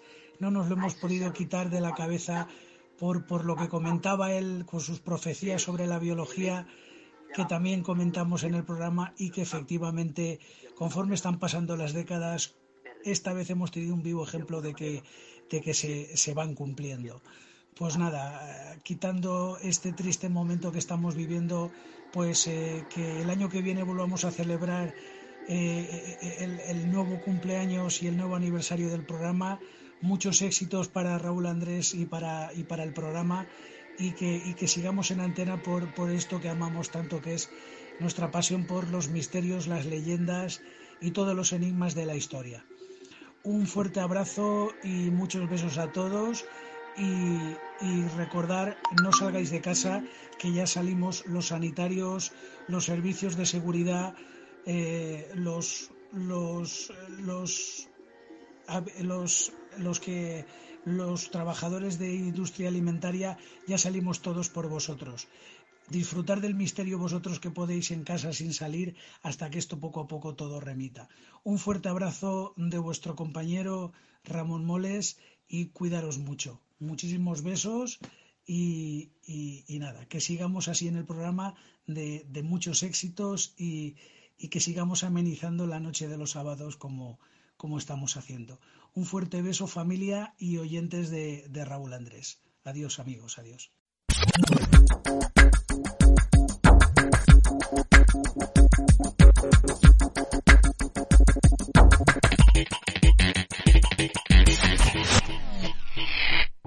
Según un reciente estudio llevado a cabo por un equipo de científicos de la Universidad de Lovaina en Bélgica, más de 400 compuestos orgánicos volátiles distintos son los que se liberan durante el proceso de descomposición del cuerpo humano. Entonces, podemos saber a qué huelen los cadáveres. Y es que para dar respuesta a esta pregunta, los investigadores utilizaron seis cadáveres humanos y 26 restos animales de cerdos, aves, conejos y tortugas, sobre los que trabajaron durante un periodo de seis meses, a lo largo de este tiempo tomaron muestras tanto de tejidos como de órganos y los fueron ubicando en distintos recipientes sellados herméticamente. De la misma forma tomaron también muestras de los gases emitidos por cada una de estas muestras y analizaron los compuestos químicos a medida que esos restos se iban descomponiendo. Los resultados revelaron que el cuerpo humano al entrar en proceso de descomposición libera una mezcla química muy particular que podríamos llamar olor a cadáver, así entre comillas, una mezcla formada por 452 compuestos orgánicos volátiles, con solo 5 compuestos de diferencia respecto al cerdo y a solo 8 del resto de animales. El siguiente paso será ver si se pueden encontrar los mismos compuestos en cuerpos completos enterrados que se están descomponiendo en el terreno y ver si perros entrenados pueden responder a la búsqueda de los compuestos que son específicos de los cuerpos humanos en descomposición. De esta manera se expresaba Eva Kuipers, líder del estudio, esperanzada de que esta investigación pueda tener un buen futuro por lo que respecta a la búsqueda de cadáveres de desaparecidos.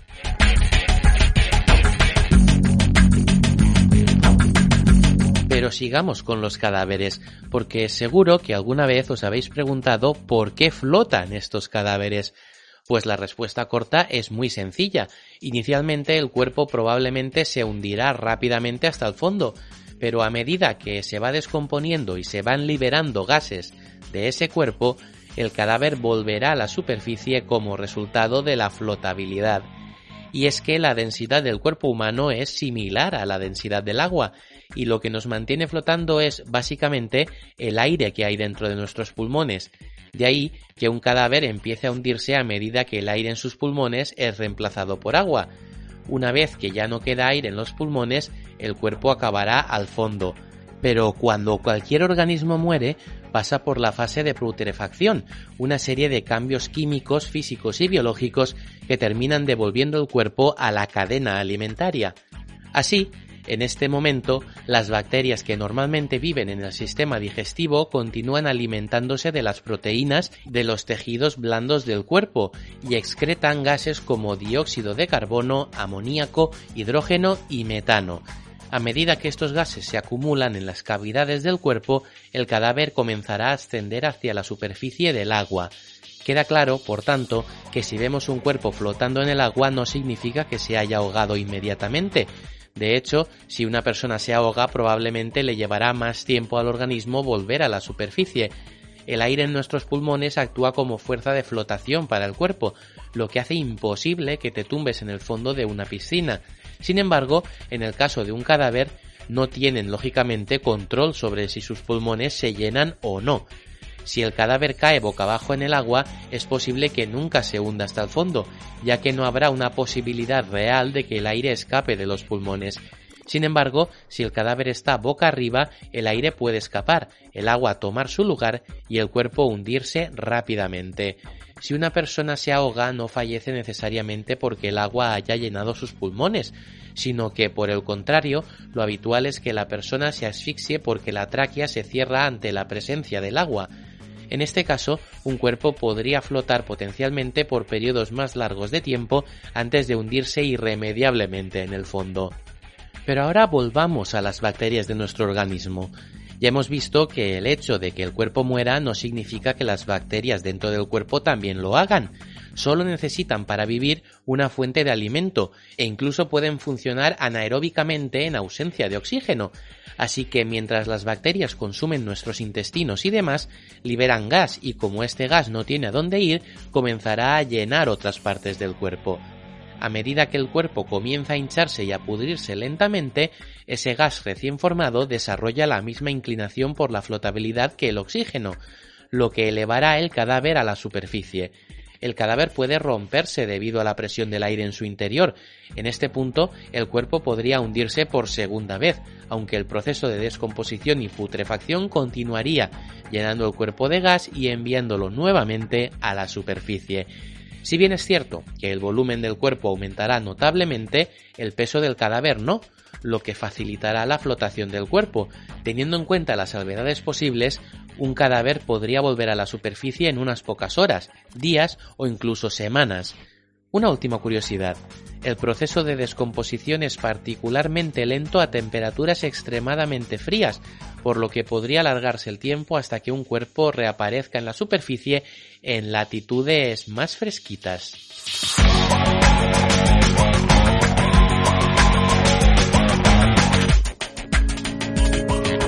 Cambiando de tema, ¿os habéis preguntado alguna vez para qué sirven los lunares? Pues los lunares se forman al agruparse los melanocitos, las células de la piel que fabrican la sustancia que la pigmenta, la melanina. En realidad no tienen ninguna función fisiológica, al igual que ocurre con las verrugas y otras lesiones, según explica Javier Pedraz, dermatólogo del Hospital Clínico San Carlos de Madrid. Su importancia reside en la posibilidad de que evolucionen y den lugar a un cáncer de piel.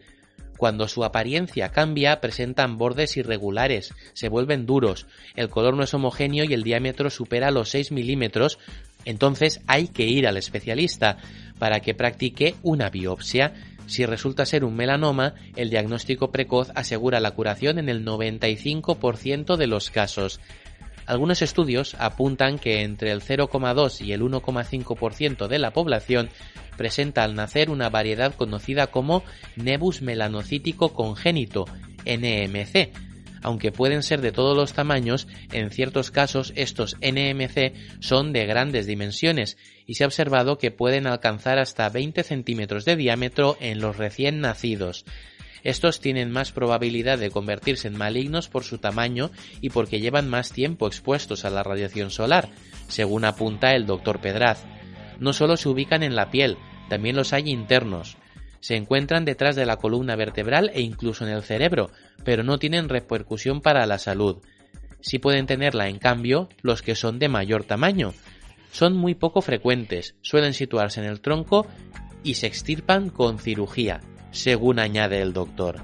Así que ya sabéis que los lunares utilidad poca, pero siempre hay que estar muy atentos, no sea que cambien o muten y podamos tener un problema.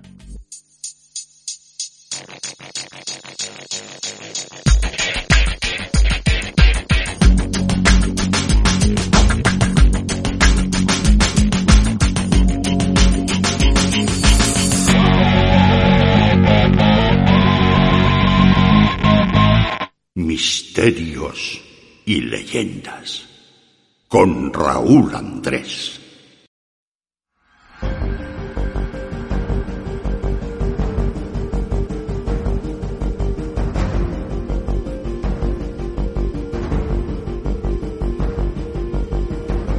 Después de escuchar las noticias más curiosas en la voz de Vicente Chirlaque, escuchemos las voces de más amigos que se suman a nuestro quinto aniversario.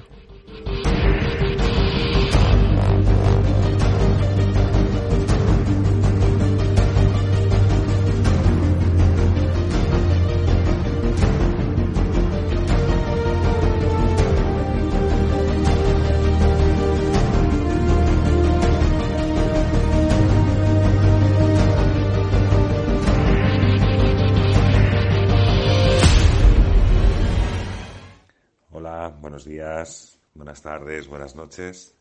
Soy Raúl Sacrés y, como no, felicitar a mi tocayo por esos cinco años de misterios y leyendas con Raúl Andrés y saludar a todos los oyentes del programa. Que esperemos que estos sean los primeros cinco años de muchos más años y que el tren de los misterios y leyendas tenga muchísimas paradas y siga funcionando. Que no llegue ningún tipo de recorte, podemos decirlo así, ni confinamiento y que el tren siga circulando por todas las vías del misterio. Un saludo a todos los oyentes, en especial a todos los componentes de la radio de Misterios y Leyendas, a Raúl Andrés Tocayo. Un saludo y muchas gracias por estar ahí siempre en muchas noches. Muy buenas noches a todos y todas las oyentes. También a todo el equipo de Misterios y Leyendas. Esta semana están de celebración. Hoy, día 18 de abril, nuestro programa favorito cumple cinco años, su primer lustro. Y he querido sumarme a este especial para ofrecerles mis mejores deseos y, si es posible, tocarles el corazón. Muchos de vosotros ya me conocéis. Soy Verónica Cano, criminóloga, y estoy segura de que ya nos hemos visto o escuchado en alguna que otra ocasión. De hecho, no es la primera vez que me escucháis en este programa. Desde el inicio de la segunda temporada habéis podido disfrutar de la sección que Raúl creó expresamente para mí, tras la pista del crimen, en la que he tenido la oportunidad de utilizar las ondas para hacer lo que tanto me apasiona, la divulgación y el análisis de perfiles criminales. Hace ya algunos años que conocí a Raúl y a Silvia a través de sus voces, y espero que no dentro de mucho tiempo podamos llegar a materializarnos, a darnos un gran abrazo como se merece. Con misterios y leyendas he aprendido mucho. Me he subido al tren del misterio y he disfrutado como nunca de cada programa. Personas excelentes, contenido interesante y una divulgación profesional. ¿Qué más se puede pedir? No puedo estar más agradecida, pues también gracias a Raúl y a su programa he podido conocer gente maravillosa, gente que ha pasado a formar parte de mi vida. Es por ello que quiero aprovechar también este mensaje para enviar un abrazo muy grande a todas ellas. Espero que muy pronto estos abrazos virtuales cobren forma por fin y nos funden en uno solo.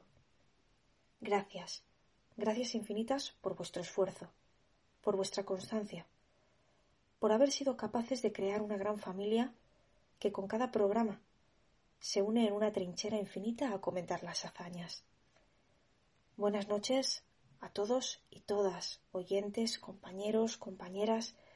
Desde aquí, además de mi enhorabuena, tenéis mi agradecimiento más absoluto. Un fuerte y misterioso abrazo. Hola, soy Mario Ortega y quiero felicitar a Misterios y Leyendas por sus cinco años de trayectoria y, como no, a su conductor, Raúl Andrés, con quien siempre es un grato placer colaborar. Aprovecho la ocasión para mandar un cordial saludo a todos los oyentes. Amigas y amigos del programa Misterios y Leyendas, Soy Enrique Pacheco. Imagino que muchos de vosotros y muchas de vosotras me reconoceréis por ser la voz que dramatiza los relatos del programa. Hoy estamos de enhorabuena. Cinco años, un lustro de misterios y leyendas. Este precioso proyecto capitaneado por su creador, por Raúl Andrés, con la ayuda importantísima de Silvia Moldero y de un elenco fantástico de colaboradores y colaboradoras.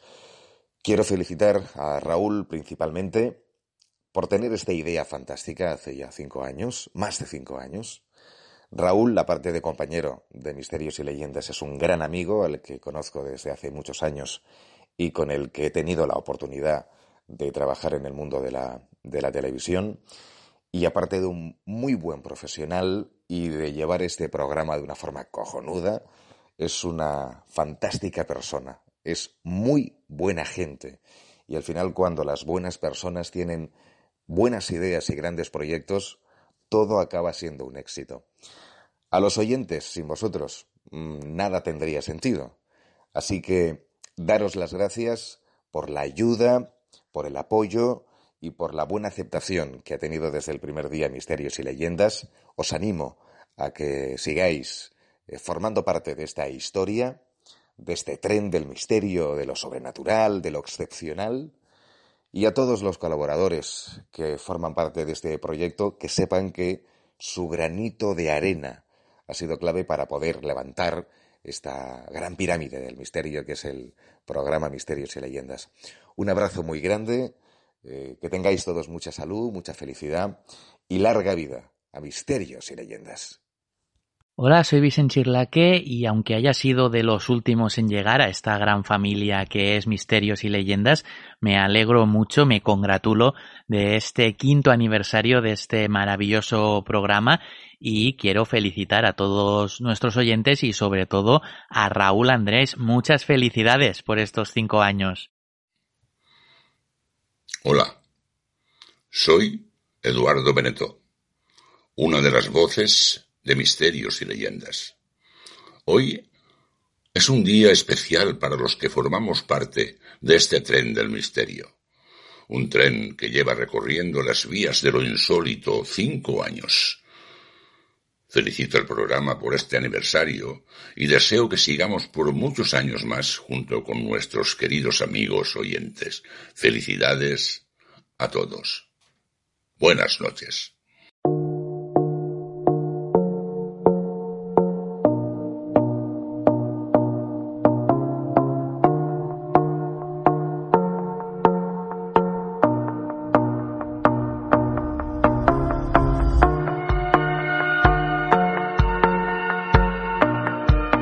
Amigos, quiero felicitar a Raúl Andrés por su gran labor de difusión sobre los temas de las otras realidades. Ya son cinco años en darlo a conocer con excelente material en su programa de misterios y leyendas. Por muchos años más, amigo Raúl, desde México te enviamos un cordial saludo, tu amigo Roberto Samael de Conexión Paranormal. Felicidades.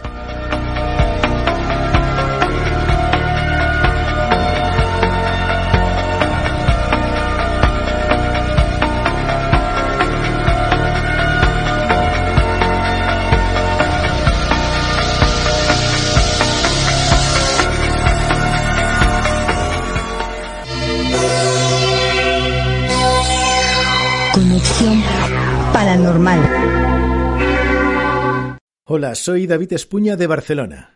¿Qué tal? Espero que todos estéis muy bien en estos días tan complicados de confinamiento que nos ha tocado vivir, pero bueno, me ha llegado a los oídos que esta semana estáis... Bueno, dejadme una pequeña apreciación. Estamos de celebración que se ve que ya son cinco años. Permitidme, pues, incluirme en esta gran celebración porque, con mi pequeñito, mi muy pequeñito granito de arena, formamos esta gran familia que día tras día añade buenas vibraciones a la radio. Cinco años de programa, cinco años de misterios y leyenda.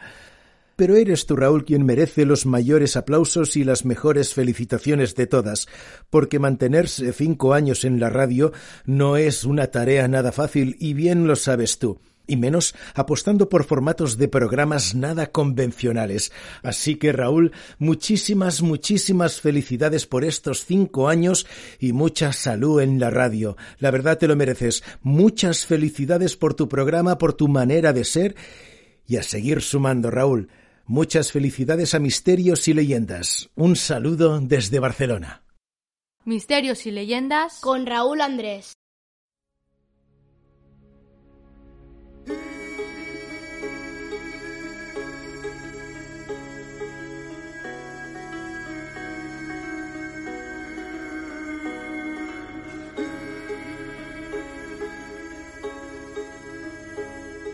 Como escuchan, queridos amigos oyentes, muchos son los que se suman a esta gran felicitación.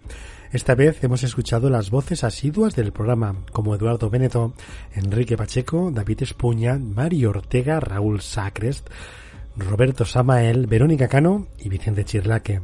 Y no tengo más que decir que gracias, gracias y mil gracias por esa generosidad, por acompañarnos en este día tan especial de haber participado en forjar algo que quedará en la historia como parte minúscula, pero con amigos, compañeros y colaboradores grandes que hacen el truco de magia perfecto para que nuestros sueños continúen intactos.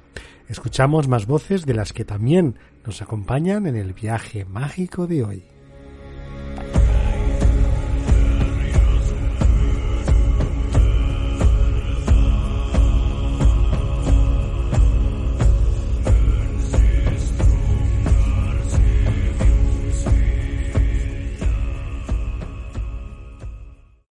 Hola amigos de Misterios y Leyendas, soy Fermín Mayorga y os quiero felicitar bueno, pues por estos cinco años que hacéis de programa donde sin duda alguna habéis eh, eh, traído ¿no? al, oído del oyente pues cantidades de temas eh, interesantísimos relacionados con el mundo del misterio, relacionados con el mundo de las leyendas y que además forman parte de esa antropología nuestra tan, tan española que sin duda alguna hace que seamos uno de los países donde este tipo de, historias, de, leyendas, pues sea una, una auténtica realidad.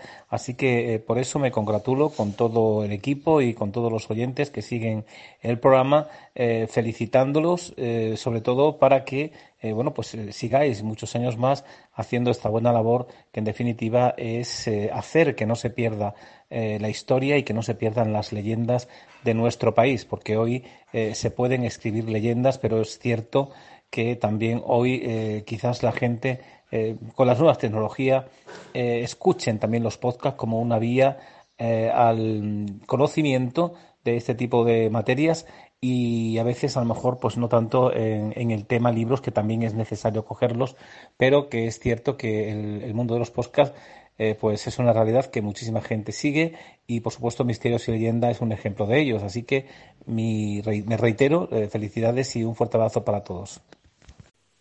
Saludos, eh, mi nombre es Miguel de Miguel y soy el director y presentador del programa Crónicas Arcadia Radio.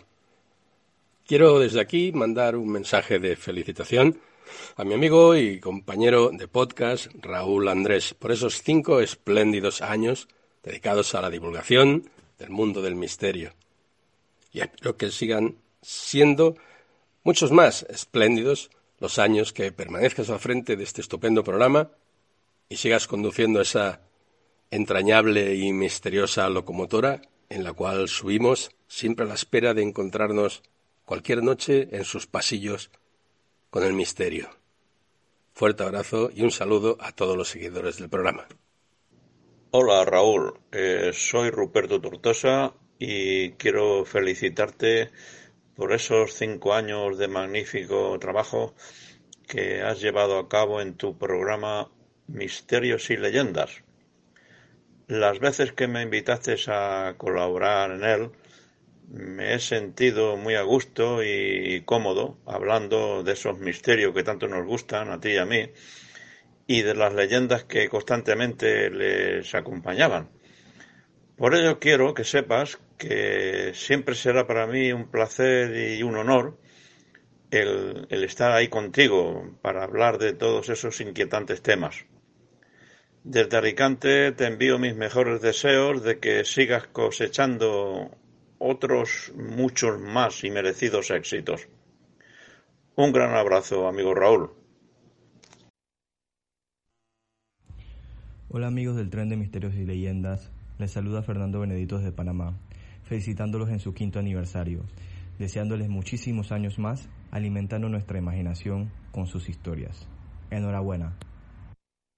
Misterios y leyendas con Raúl Andrés.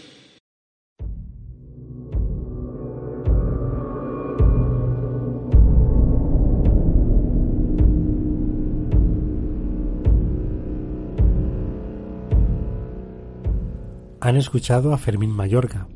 Que no se equivoquen si no lo conocen, es un grande entre los grandes, experto en la Santa Inquisición, lee perfectamente textos antiguos y ya les digo que saber interpretarlos hay pocos no, más bien muy pocos. Y Fermín, desde su chimenea, nos adentra en unas crónicas que van más allá de lo que cualquiera de nosotros podría imaginar.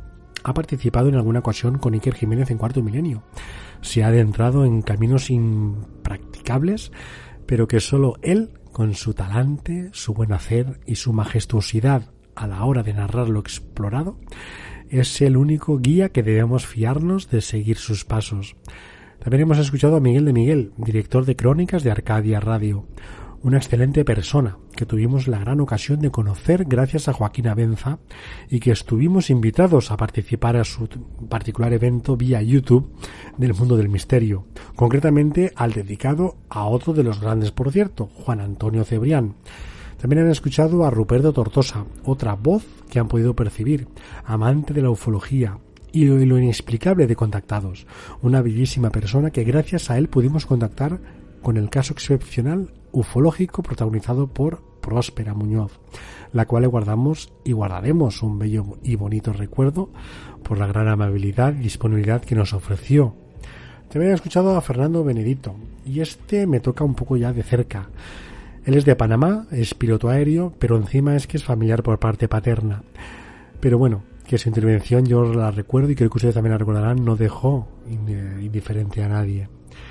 Y bueno amigos, poco a poco el viaje de hoy, el sueño en el que vivimos esta madrugada va llegando al fin de su recorrido. Antes de dar paso a la sección de relatos, vamos a escuchar a los amigos escritores que envían sus historias de puño y letra. Evidentemente no están todos los que son, pero es una parte importante en el recorrido de nuestro tren. Vamos a escucharlos.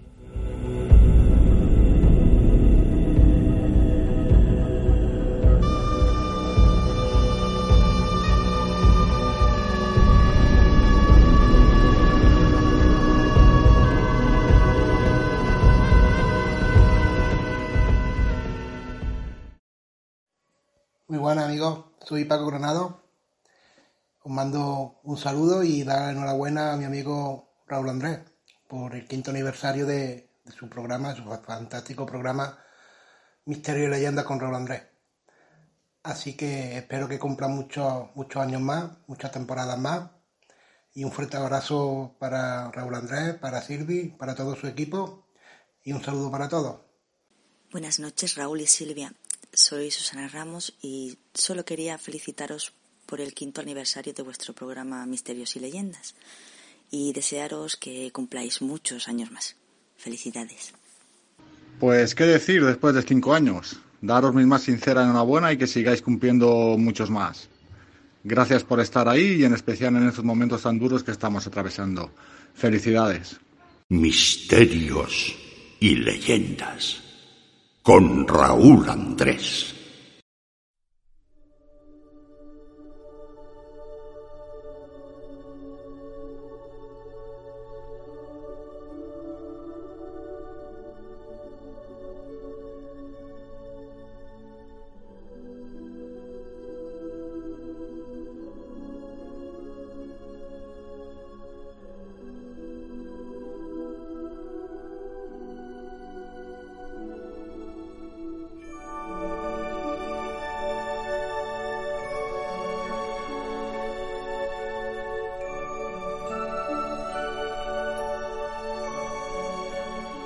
Vamos a impregnarnos de la magia de la radio, porque un día como hoy tan especial no pueden faltar dos de las voces del programa.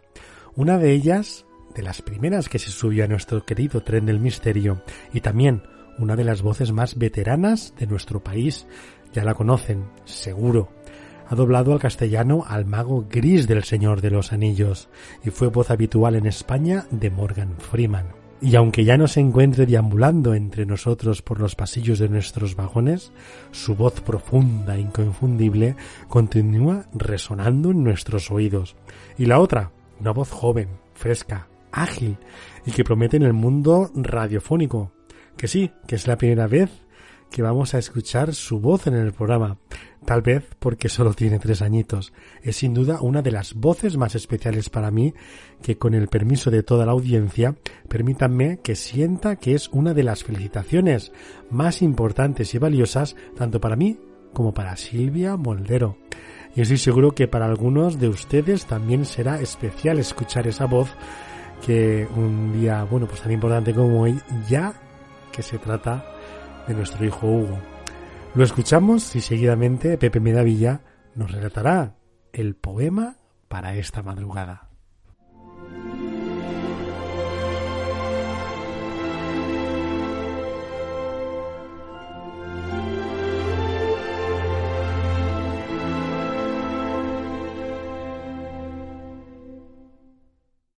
¡Feliz cumpleaños! El tren de misterio. Soy un guerrero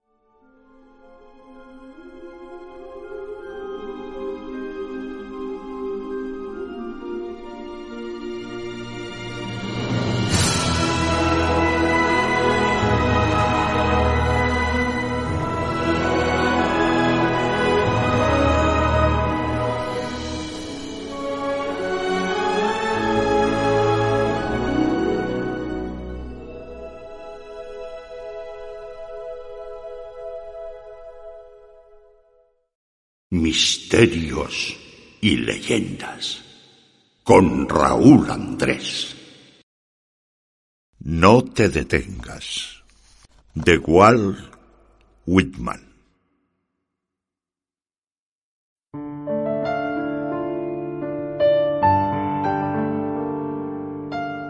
No te detengas.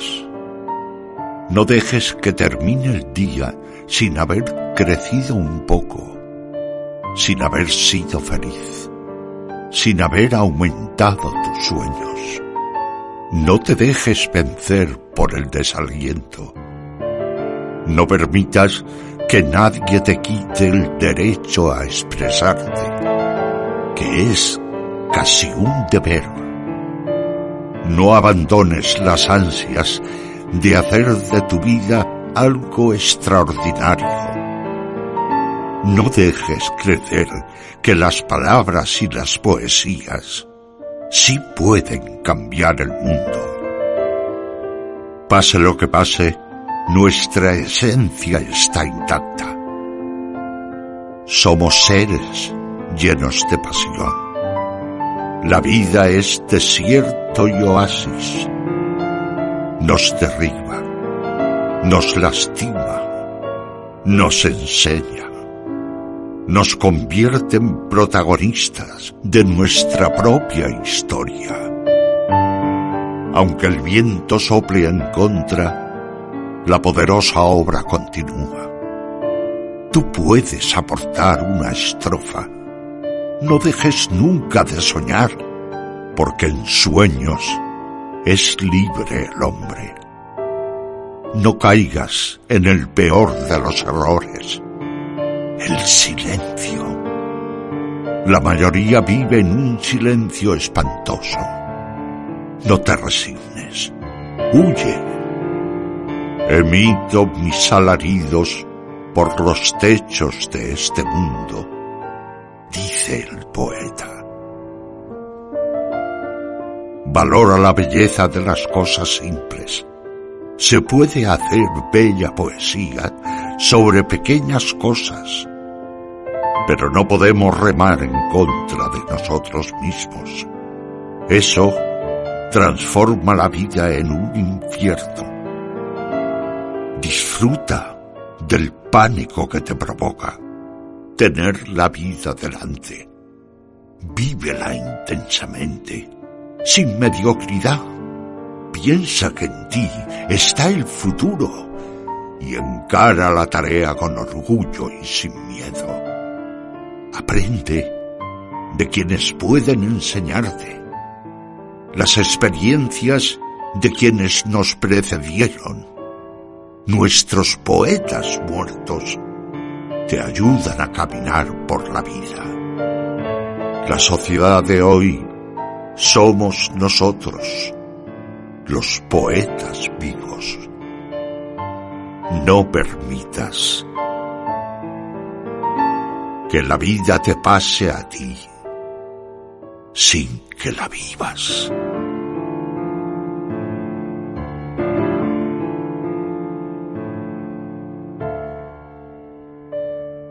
Misterios y leyendas con Raúl Andrés.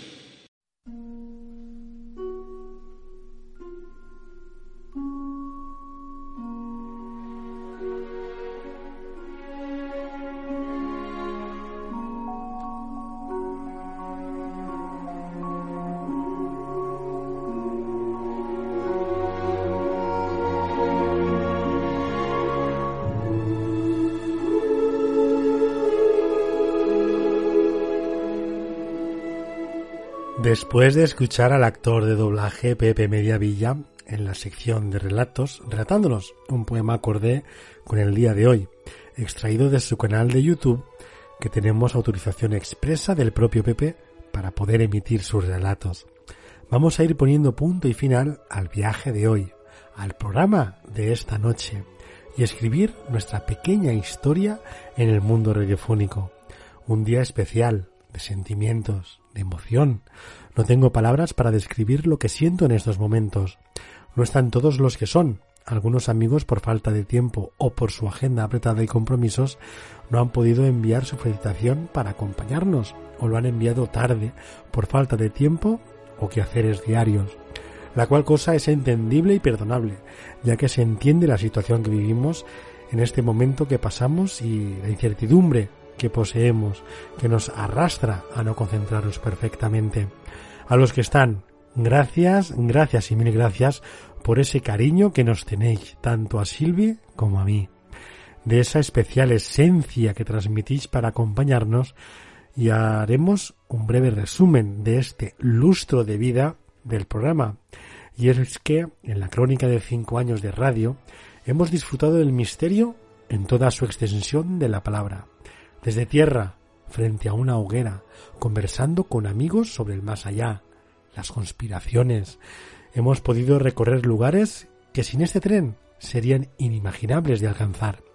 Descubrir impotentes que lo más importante no es lo que se puede contar, sino lo que no se puede contar. Que el misterio comienza el viernes, que existen puertas secretas, que hemos sido capaces de subir la escalera agarrados de la mano del más grande amante de la ufología, hasta llegar a el último peldaño, descubrir milagros médicos, las psicopatías, encender la radio para acudir al país de los horrores, acompañados de una profesional generosa y aprender de la criminología, con una cena pendiente, que bien podría realizarse en la ciudad de Toledo, junto a un maestro en la historia, en la gran mesa de Salomón. Hemos viajado desde lo más profundo de las cuevas de Zugarramurdi hasta los sótanos ocultos de la Diputación de Granada. Conversaciones interesantes, menos de las que nos hubiera gustado asistir. Cafés Omni, homenajes a grandes de la radio, gracias a crónicas de Arcadia, ponencias, congresos, que nos han hecho conocer a personas del mundo del periodismo que jamás imaginemos, charlas en privado, que se quedan para nuestro recuerdo, Hemos tenido conversaciones con ancianos en lugares remotos que nos han enseñado más del misterio y terror que los propios libros y que por desgracia muchas de esas conversaciones no saldrán a la luz. Nos han transportado desde Transilvania hasta el corazón de Félix Rodríguez de la Fuente. Hemos explorado junto a investigadores de campo, sin movernos de nuestra locomotora, sus grandes descubrimientos con gran entusiasmo y hemos echado el carbón a la máquina de este tren, deleitándonos al calor de las crónicas de chimenea, aprendiendo de antiguos manuscritos y la Inquisición. Por nuestros vagones llegó el caso de la voz de uno de los mejores sabuesos de este país. Con su voz veterana nos relata crímenes que hoy día sería imposibles de publicar. Hemos explorado el universo, los fenómenos ovnis, las experiencias cercanas a la muerte y la arqueología imposible, conspiraciones, apariciones y casos sin resolver. Hemos aprendido de cine, de lugares encantados, de brujería, de leyendas arcaicas, de clarividencia y de religión, porque en definitiva no todo nos da igual. Por nuestros vagones han pasado profesionales y compañeros de muchos ámbitos y las mejores voces del país.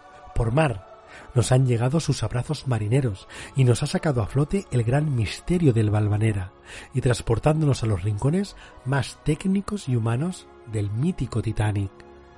Nos sumergimos con los mejores buceadores de Valencia descubriendo ciudades perdidas. Por aire, dos de los mejores pilotos comerciales y transoceánicos nos han contado sus experiencias extraordinarias. Cientos de relatos de terror siguen guardados en la biblioteca del tren, en la sección tan mimada que ustedes conocen. Las ruedas del misterio nos han transportado casi sin darnos cuenta por un recorrido universal. Amigos de la infancia, amigos de este trayecto, médicos, periodistas, pilotos, criminólogos, redactores, conspiranoicos, escritores, historiadores, sociólogos, investigadores, directores de programas radiofónicos, anónimos, oyentes. Todos, todos y cada uno de vosotros formáis parte de este gran sueño que comenzó un día como hoy, hace cinco años, y espero que no acabe nunca. Gracias por acompañarnos. Hasta el próximo viaje, amigos.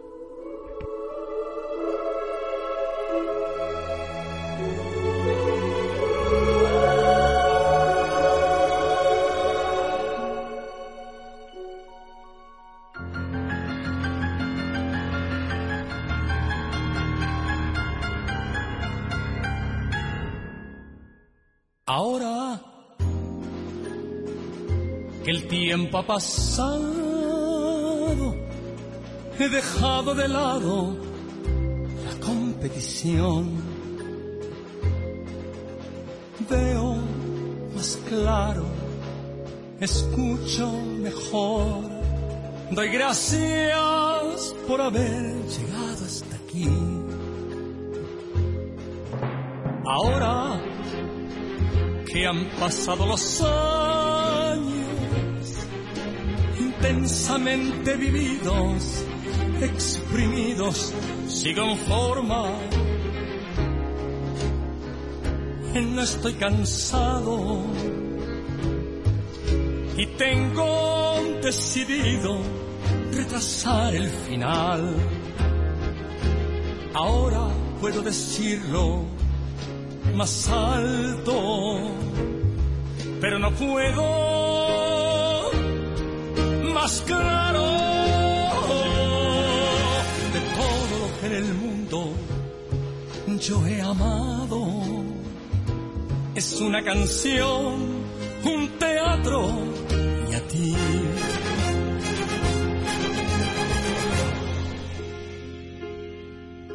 Ahora que no pueden hacerme daño, que tengo sus aplausos y los besos que tú me das.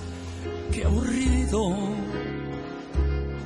qué desgraciado, sin tenerte a mi lado, sin poderles cantar. Ahora puedo decirlo más alto, pero no puedo más claro todo lo que en el mundo yo he amado. Es una canción, un teatro y a ti. Es una canción, un teatro y a ti ahora sin remordimientos ni disculpas, ni una mala excusa quedar para olvidar la conciencia tranquila, una paz profunda. A mi modo he dado todo lo que soy. Ahora puedo decirlo más alto, pero no puedo más claro en el mundo yo he amado. Es una canción, un teatro y a ti. Es una canción, un teatro y a ti. Es una canción, un teatro y a ti. Ahora puedo decirlo más alto, pero no puedo.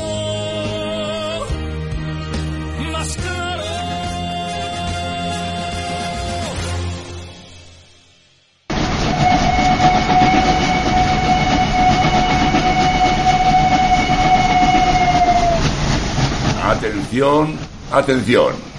Tren procedente de misterios y leyendas efectuará su entrada en la vía 4, final de trayecto.